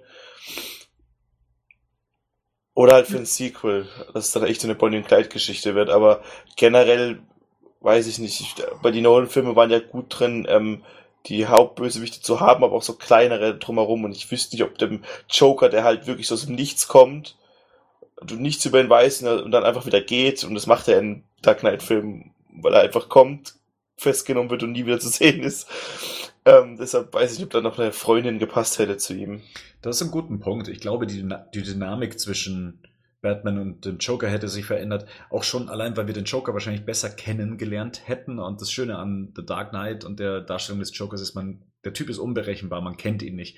Und wenn er sich mit Harley unterhalten hätte, also wenn sie wirklich eine gewichtige Rolle gehabt hätte, glaube ich, dass ähm, er mehr von sich hätte preisgeben müssen. Das hätte das, My das Mystische in dem Moment weggenommen. Ne? Ja. Das, das hätte nicht funktioniert. Ja? Da warst du recht. So, jetzt aber. Darf ich jetzt weiter auf äh, das Forum verlinken? Eigentlich, naja, wäre jetzt wieder Gerd dran, okay. Nee, der Gerd darf auch gerne ähm, den Herrn Langstrom zitieren. Aus dem Batman, aus dem Comic-Forum übrigens. Ja, ja. äh, okay. Was würdet ihr am liebsten aus den Filmen für die Comics übernehmen? Und was aus den Comics für die Filme? Charaktere, Batmobil oder eines der Batman-Gadgets zum Beispiel? Ja, Bernd. Charaktere. Charaktere, ich hätte gern ähm, äh, Leslie Tompkins in einem der Filme mit dabei. Ähm, die habe ich das erste Mal kennengelernt in der Animated Series und sie hat ja doch einen recht gewichtigen Anteil bei der Entstehung äh, von Batman. Also sie ist ja praktisch, während Alfred, sagen wir mal, ein Vaterersatz ist, wäre sie so der Mutterersatz. Also sie kann ich mir gut vorstellen. Was die Gadgets angeht, da haben die Filme eigentlich schon recht viel gemacht. Also die Grappling Gun, die bei Burtons Filmen vorkam, äh, ist ja jetzt auch in den Comics etabliert, auch in der Animated Series mit dabei. Hm, Von den anderen Gadgets weiß ich jetzt nicht. Also ich hätte gerne das Batmobil vielleicht so James Bond-mäßig, wie es in den Burton-Filmen war. Also dass das Gefährt mehr kann, als, ähm, als es vielleicht aktuell kann. Also dass man öfters mal die Gadgets im Einsatz sieht, wobei das ja auch von Interpretation und Darstellung her abhängt. Ähm, aber ansonsten fehlen mir jetzt nicht großartig Gadgets. Der Battering kommt, glaube ich, in letzter Zeit ein bisschen äh, weniger vor. Ach, warum? Denn im Just League Trailer ist er drin. Und in ähm, Dark, in Dings hat er es auch benutzt, in Batman wie Superman, in der Lagerfallsequenz, zweimal Ah. sogar. Hast du Mhm. natürlich recht. Ich, ich habe es jetzt eher andersrum gesehen. Also, ähm, dass man das in die Comics überträgt. Die Ach so, okay. Aber- Na gut. Ja. Sorry. Tut mir leid, dass ich was gesagt habe. Ist okay. Soll ich mal Nico. beantworten? Ja. Äh, also generell würde ich auch sagen, dass wir so Bad Gadgets ja schon relativ viel bekommen haben, auch in den Filmen. Und was ich aber gerne mal wieder sehen will, das Bad High Spray.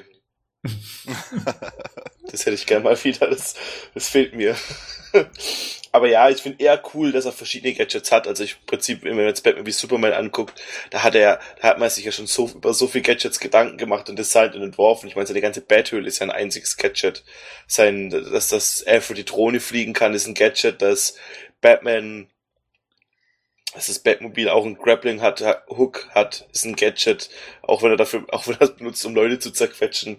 Also das finde ich schon cool, dass da auch schon mit der Technik und so, dass das dann so ein bisschen in die Arkham-Richtung geht und die Arkham-Richtung ist da so der Goldstandard für wie Mhm. man Gadgets einsetzen kann. Bitches!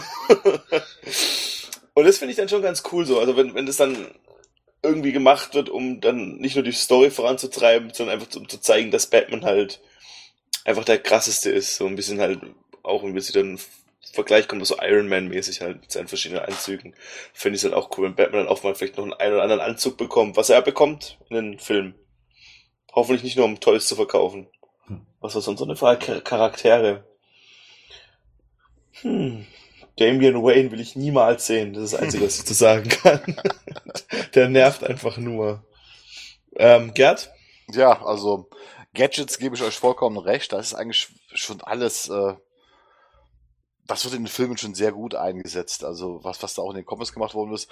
Äh, was ich auch wieder gern hätte, wäre wieder mehr so ein klassisches Batmobil, was halt auch wie ein Auto aussieht und nicht wie ein Panzer. Ähm, also ein bisschen weniger materialisch. Also Hm. das finde ich, also äh, da ist Burton immer noch ungeschlagen mit seinem Batmobil. Das ist einfach klasse, das hat Stil. Äh, auch mit dieser total übertriebenen Turbine hinten drin, äh, das, das, das hat er schon äh, 1A gemacht. Was ich aber, was ich wirklich vermisse, was ich wirklich gerne sehen würde, und da hoffe ich jetzt auch mal ein bisschen drauf, was mir in, diesen, in den Realfilmen immer zu kurz kommt, ist dieser Detektivaspekt von Batman. Das ist, äh, Nolan hat ihn zwar mal reingebracht, äh, gerade in, in, in Dark Knight, aber dann war das schon wieder so eine Hightech-Geschichte, äh, äh, also die ich schon fast über, überzogen fand mit, mit, mit, mit diesen Kugeln, da wie er dann die Wand schießt. Äh, ich hätte mal wirklich gern Batman den Detektiv, äh, den man auch wirklich bei der, dieser Arbeit sieht, wie er Verbrecher aufspürt. Das ist also. Haben wir äh, doch. Hast ja. du nicht Batman wie Superman gesehen? Er hat doch den Verbrecher, der Metropolis kaputt gemacht hat, ausfindig gemacht und ihn zur Strecke gebracht. Und hat dafür ganz klar detektivische Fähigkeiten benutzt. Er ist in eine Bar gegangen, hat das Handy kopiert von einem Gegner, hat das Kryptonit sich beschafft. Aber das ist eine grundsätzliche Frage, weil der Bert, äh, der Bert, der Gerd ja schon, schon zu Recht sagt, ja, Seid ihr zusammen combined, der Bert. Ja. 5000 Amalgam, das 5000 Amalgam-Universum. 5000 Wi- Jahre voller Wissen. es, es, es, es ist dann, es ist dann auch nicht mehr der Bett, der Bettcast, es wird dann zu Bertcast. Scheiße. Cool. Aber äh, tatsächlich, Gerd, wie stellst du dir denn den Detektivaspekt denn vor? Denn Du hast schon gesagt, in Dark Knight kam er ja vor, technisch halt sehr ausgereift, ähnlich ja auch in äh, Batman wie Superman. Und man hört es ja immer wieder mal, dass den Film vorgeworfen wird, dass das ein vernachlässigter Aspekt ist. Stellst du dir das so klassisch vor, wie Batman bricht in eine Wohnung ein mit Taschenlampe im Mund und ähm, äh, durchforstet Akten? Das hat er ja tatsächlich gemacht. Also ich gehe da gerne mal zurück auf Neil Adams in den 70er Jahren. Und der hat ja Batman wirklich zum ersten Mal richtig groß gemacht und, und, und, und, und ernst genommen. Der hat ja Batman aus diesem Pop-Art äh, aus den 60ern rausgeholt und hat dann er hat einen Detektiv gemacht und da ist Batman halt in Wohnungen von Kriminellen eingestiegen, hat Beweise gesammelt, auch um an Handlanger dran zu kommen, um halt äh, Gangster dingfest zu machen. Äh, das war ganz klassische Einbruchs- und Detektivarbeit. Ne? Und, und äh, also gut, das, natürlich ist, die Filme sind ja auch gar nicht mehr so aufgebaut, dass er diese Detektivarbeit äh, äh, äh, leisten müssten.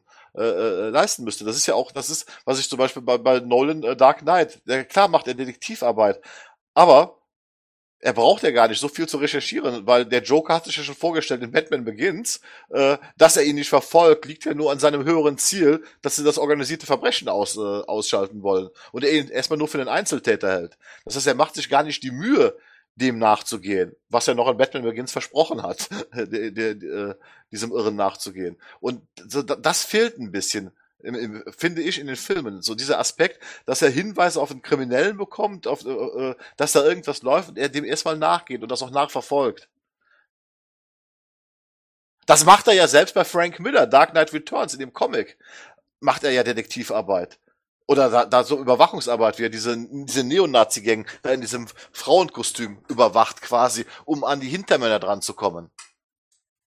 Rico, damit darfst du dir die nächste Frage ähm, gönnen. Ah, von Batman himself, die lese ich ja gerne vor. Ich würde ja ähm, mal das Telltale Adventure ansprechen und ob es richtig ist, Fakten aus den Comics über den Haufen zu werfen. Stichwort Vicky Vale, aber auch Joker Dent und so weiter. Teilweise agieren die Figuren ganz anders als erwartet. Hm. dass Warner denen freie Hand gibt, ist doch mehr als ungewöhnlich. Und dadurch, aber dadurch werden wir überrascht. Jetzt kommt bald Episode 5 und dann ist Schluss. Hoffentlich gibt es ein Happy End. Wer hat's gespielt bislang? Also alle Ich will Teile? keine Spoiler hören, wenn ihr darüber reden wollt, gehe ich kurz. Nee, also ich kann auch nichts dazu sagen. Ich habe ähm, bis auf den ersten Teil, die ersten zehn Minuten von dem Spiel noch nichts gesehen. Ja, ich- ich, bin ich auch. Ich weiß, dass man seine Batcave-Farbe einstellen kann. Ich habe auch so, so ungefähr die erste Viertelstunde und warte einfach, bis es komplett ist, um es dann zu spielen, weil ich dieses Ja. Episodenhafte hasse. Ja, das würde ich auch so machen, weil dann hast du halt mal fünf Stunden Spaß und dann ist es auch rum, so irgendwie, keine Ja. Ahnung. Und ich werde es dann auch auf der Playstation spielen, gemütlich, das wird cool. Also, aber generell kann man sich trotzdem die Frage beantworten. Ja. Also ich habe zum Beispiel, ich gucke ja Gotham und Gotham macht ja ganz viel anders. Also was, was Figuren und, und ich finde es eigentlich eher spannend, ähm, mal verschiedene Herangehensweisen an eine ähnliche Geschichte. Also wenn du halt im Prinzip, du würfelst halt die Zutaten, also du hast die Zutaten, aber würfelst und dann kommt immer ein anderes Gericht bei raus. Und das finde ich spannend, wie immer das Gleiche zu sehen. Und Gotham macht es meiner Ansicht nach ganz gut, auch wenn sie auf einmal wieder, warum auch immer Will Smith seine Frau eingestellt haben. Bestimmt hat er deswegen Suicide Squad gemacht. und ja, aber ich finde es okay. Also ich brauche nicht immer die gleiche Geschichte serviert bekommen. Wie seht ihr das, Bernd? Absolut genauso. Also brauche ich jetzt gar nicht wiederholen. Auf den Punkt gebracht. Ja, gibt's nichts hinzuzufügen. Also dann macht's gut, Leute. Es war cool. Na, wir sind noch nicht fertig, weil Hä? es kam noch eine Frage rein. Äh, äh. Und zwar von Tobias äh, Küppers, der mal ganz ähm, geschickt äh, ignoriert hat, dass er bis 1930 die Fragen abgeben soll, aber gerade hier noch bei Facebook reingeploppt. Und der Tobias fragt, und damit runden wir diesen Cast nämlich auch äh, rund ab, äh, wo soll dieser Mist mit den Extended Cuts hinführen? Braucht man für DC-Filme noch ins Kino gehen oder wartet man direkt auf die Blu-ray? Darf ich? Gerne. Generell würde ich ihm bei ähm, Batman wie Superman recht geben. Da hätte man Warner Brothers ja immer noch Geld damit verdient. Aber da hätte man denen mal den Mittelfinger zeigen sollen und sagen, hier, das gucke ich mir nicht an. Weiß man leider nicht vorher. Weiß man erst, seit man die DVD gesehen hat. Aber bei Suicide Squad würde ich da nicht, würde ich da, also das sehe ich keinerlei angebrachte Kritik. Gerd? Auch, also Suicide Squad braucht man nicht drüber zu kritisieren. Batman vor Superman hätte man klar Warner den Stinkefinger zeigen müssen. Auf der anderen Seite als Fan, was macht man denn, wenn man Fan ist? Man möchte das Ergebnis sehen und man möchte ja das beste Ergebnis sehen. Und Batman vor Superman kann man das beste Ergebnis nur auf Blu-ray sehen. Also muss man schon das Ding sich kaufen. Das weiß man halt nicht vorher, ne? Das ist das Problem. Das ist das Problem, man weiß sowas nie vorher. Und das ist, äh, das hatten wir eben schon mal angesprochen, das ist halt generell so dieses Problem, Director's Cut, Extended Cut, Ultimate Cut, alle möglichen Bezeichnungen dafür. Was bekommt man jetzt tatsächlich geboten? Äh, äh, ist das dann auch wirklich gut? Es gibt auch Director's Cut Fassungen, äh, äh, die dann schlechter sind als das, was äh, äh, im, im Kino gekommen sind. Äh, so für die für die ganzen Trash-Film-Freunde, äh, wer noch äh, Jean-Claude Van Damme's Cyborg kennt von Albert Pion, Hm. der hat ja da auch einen Director's Cut, den man nur auf VHS hat er den ja zusammengeschnitten aus seinem Material. Äh, das kann man sich nicht angucken. Das ist, also äh, der Mann ist sowas von äh, leidet sowas von an Selbstüberschätzung. Äh, da war das Beste, was man machen konnte, halt diesen 85 Minuten Kinocut. Ende. Und auf der anderen Seite klar gibt's so Filme Königreich der Himmel. Bernd, du hattest ja schon geschrieben, im Kinocut eigentlich ein durchschnittlicher Film, auch teilweise unverständlicher Film, wo man ja erst im Director's Cut die ganze Geschichte kennt. Und da wird der Film zum Meisterwerk plötzlich. Also ich finde auch, dass, ähm, dass man es differenziert anschauen muss. Äh, Batman wie Superman ist ein anderer Film in der Extended-Fassung, also in der Ultimate Edition.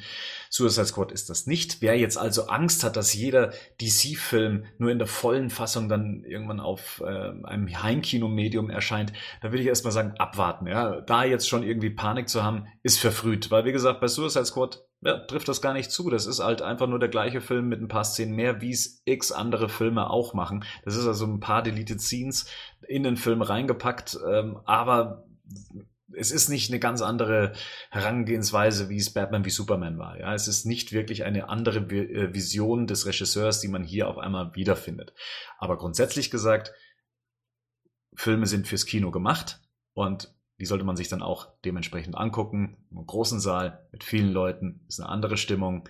Ähm, von dem her, ja, ähm, sich das zu Hause dann eben auf einer Leinwand oder auf dem ähm, Fernseher anzugucken, ist dann doch immer noch was anderes, glaube ich. Vor allem halt bei Batman wie Superman die IMAX-Version gehabt und die war schon echt beeindruckend. Also natürlich hat der Film Schwächen, da muss man gar nicht drüber reden und was da passiert ist, ich meine, da haben wir jetzt echt auch jetzt, glaube schon vier Stunden drüber unterhalten, mittlerweile, wenn es reicht. Wahrscheinlich noch Mengen. Und man, unsere Meinung dazu kennt man jetzt, denke ich. Aber das Ganze äh, im IMAX zu sehen, mit geilem Sound, wenn man noch das Glück hatte, gute Sitze, es ist trotzdem ein Erlebnis, es ist halt so, also das ist wirklich ein Erlebnis, da kann einem das audiovisuell, das schlägt halt alles, was ich bisher gesehen habe eigentlich, meiner Ansicht nach ja, sich auch wieder ein bisschen drauf freuen und auch vielleicht nicht alles immer so überkritisch sehen, was da, was da jetzt verbreitet wird, äh, was da gesagt wird, äh, sondern erstmal abwarten. Wir heißen immer so schön, Schuster bleibt bei deinen Leisten. Und das, was heute im Internet passiert, äh, ist oft, da wird auch, werden Sachen totgeredet. Natürlich haben wir jetzt auch mal so ein Desaster erlebt, aber wir erleben auch oft einfach, ja, so viel Gerede und das ist alles nach dem Motto, das kann alles noch Mist werden. Und es stellt sich dann nachher raus, es war halt nur Gerede. Wie gesagt, bestes Beispiel ist halt diese Rogue One-Geschichte, die ja auch im letzten halben Jahr ja für Aufsehen gesorgt hat, äh, was da wieder alles reingedichtet worden ist, äh, inklusive, dass es sogar Gerüchte gab, der Regisseur wäre gefeuert worden, ne? wo man dann irgendwann fragt, äh, Leute, es bleibt doch erstmal ruhig, wartet doch mal ab. Ja. ja. Das, äh, es war eine schöne Zeit, als man noch nicht alles übers Internet erfahren hat. Genau. Und, ähm, ja, aber es war auch eine schöne Zeit, wenn das Podcast gibt, wo man sich drüber unterhalten kann. Das ist wohl wahr. Besser als wenn wir das hier auf ähm, MC-Kassetten noch aufnehmen müssten und per Post verschicken würden. Ah, das wäre das wär aufwendiger, aber wahrscheinlich da, könnte man damit sogar Geld verdienen. das war's. Äh, vielen Dank für all die Fragen und für das ganze Feedback. Äh, vielen Dank fürs Zuhören und vielen Dank an meine heutigen Gäste. Vielen Dank an Rico, vielen Dank an Gerd für eure Zeit. Ich bin gern dein Gast, Bernd. Ich auch. Immer wieder. Gute Nacht. Gute Nacht. Nacht.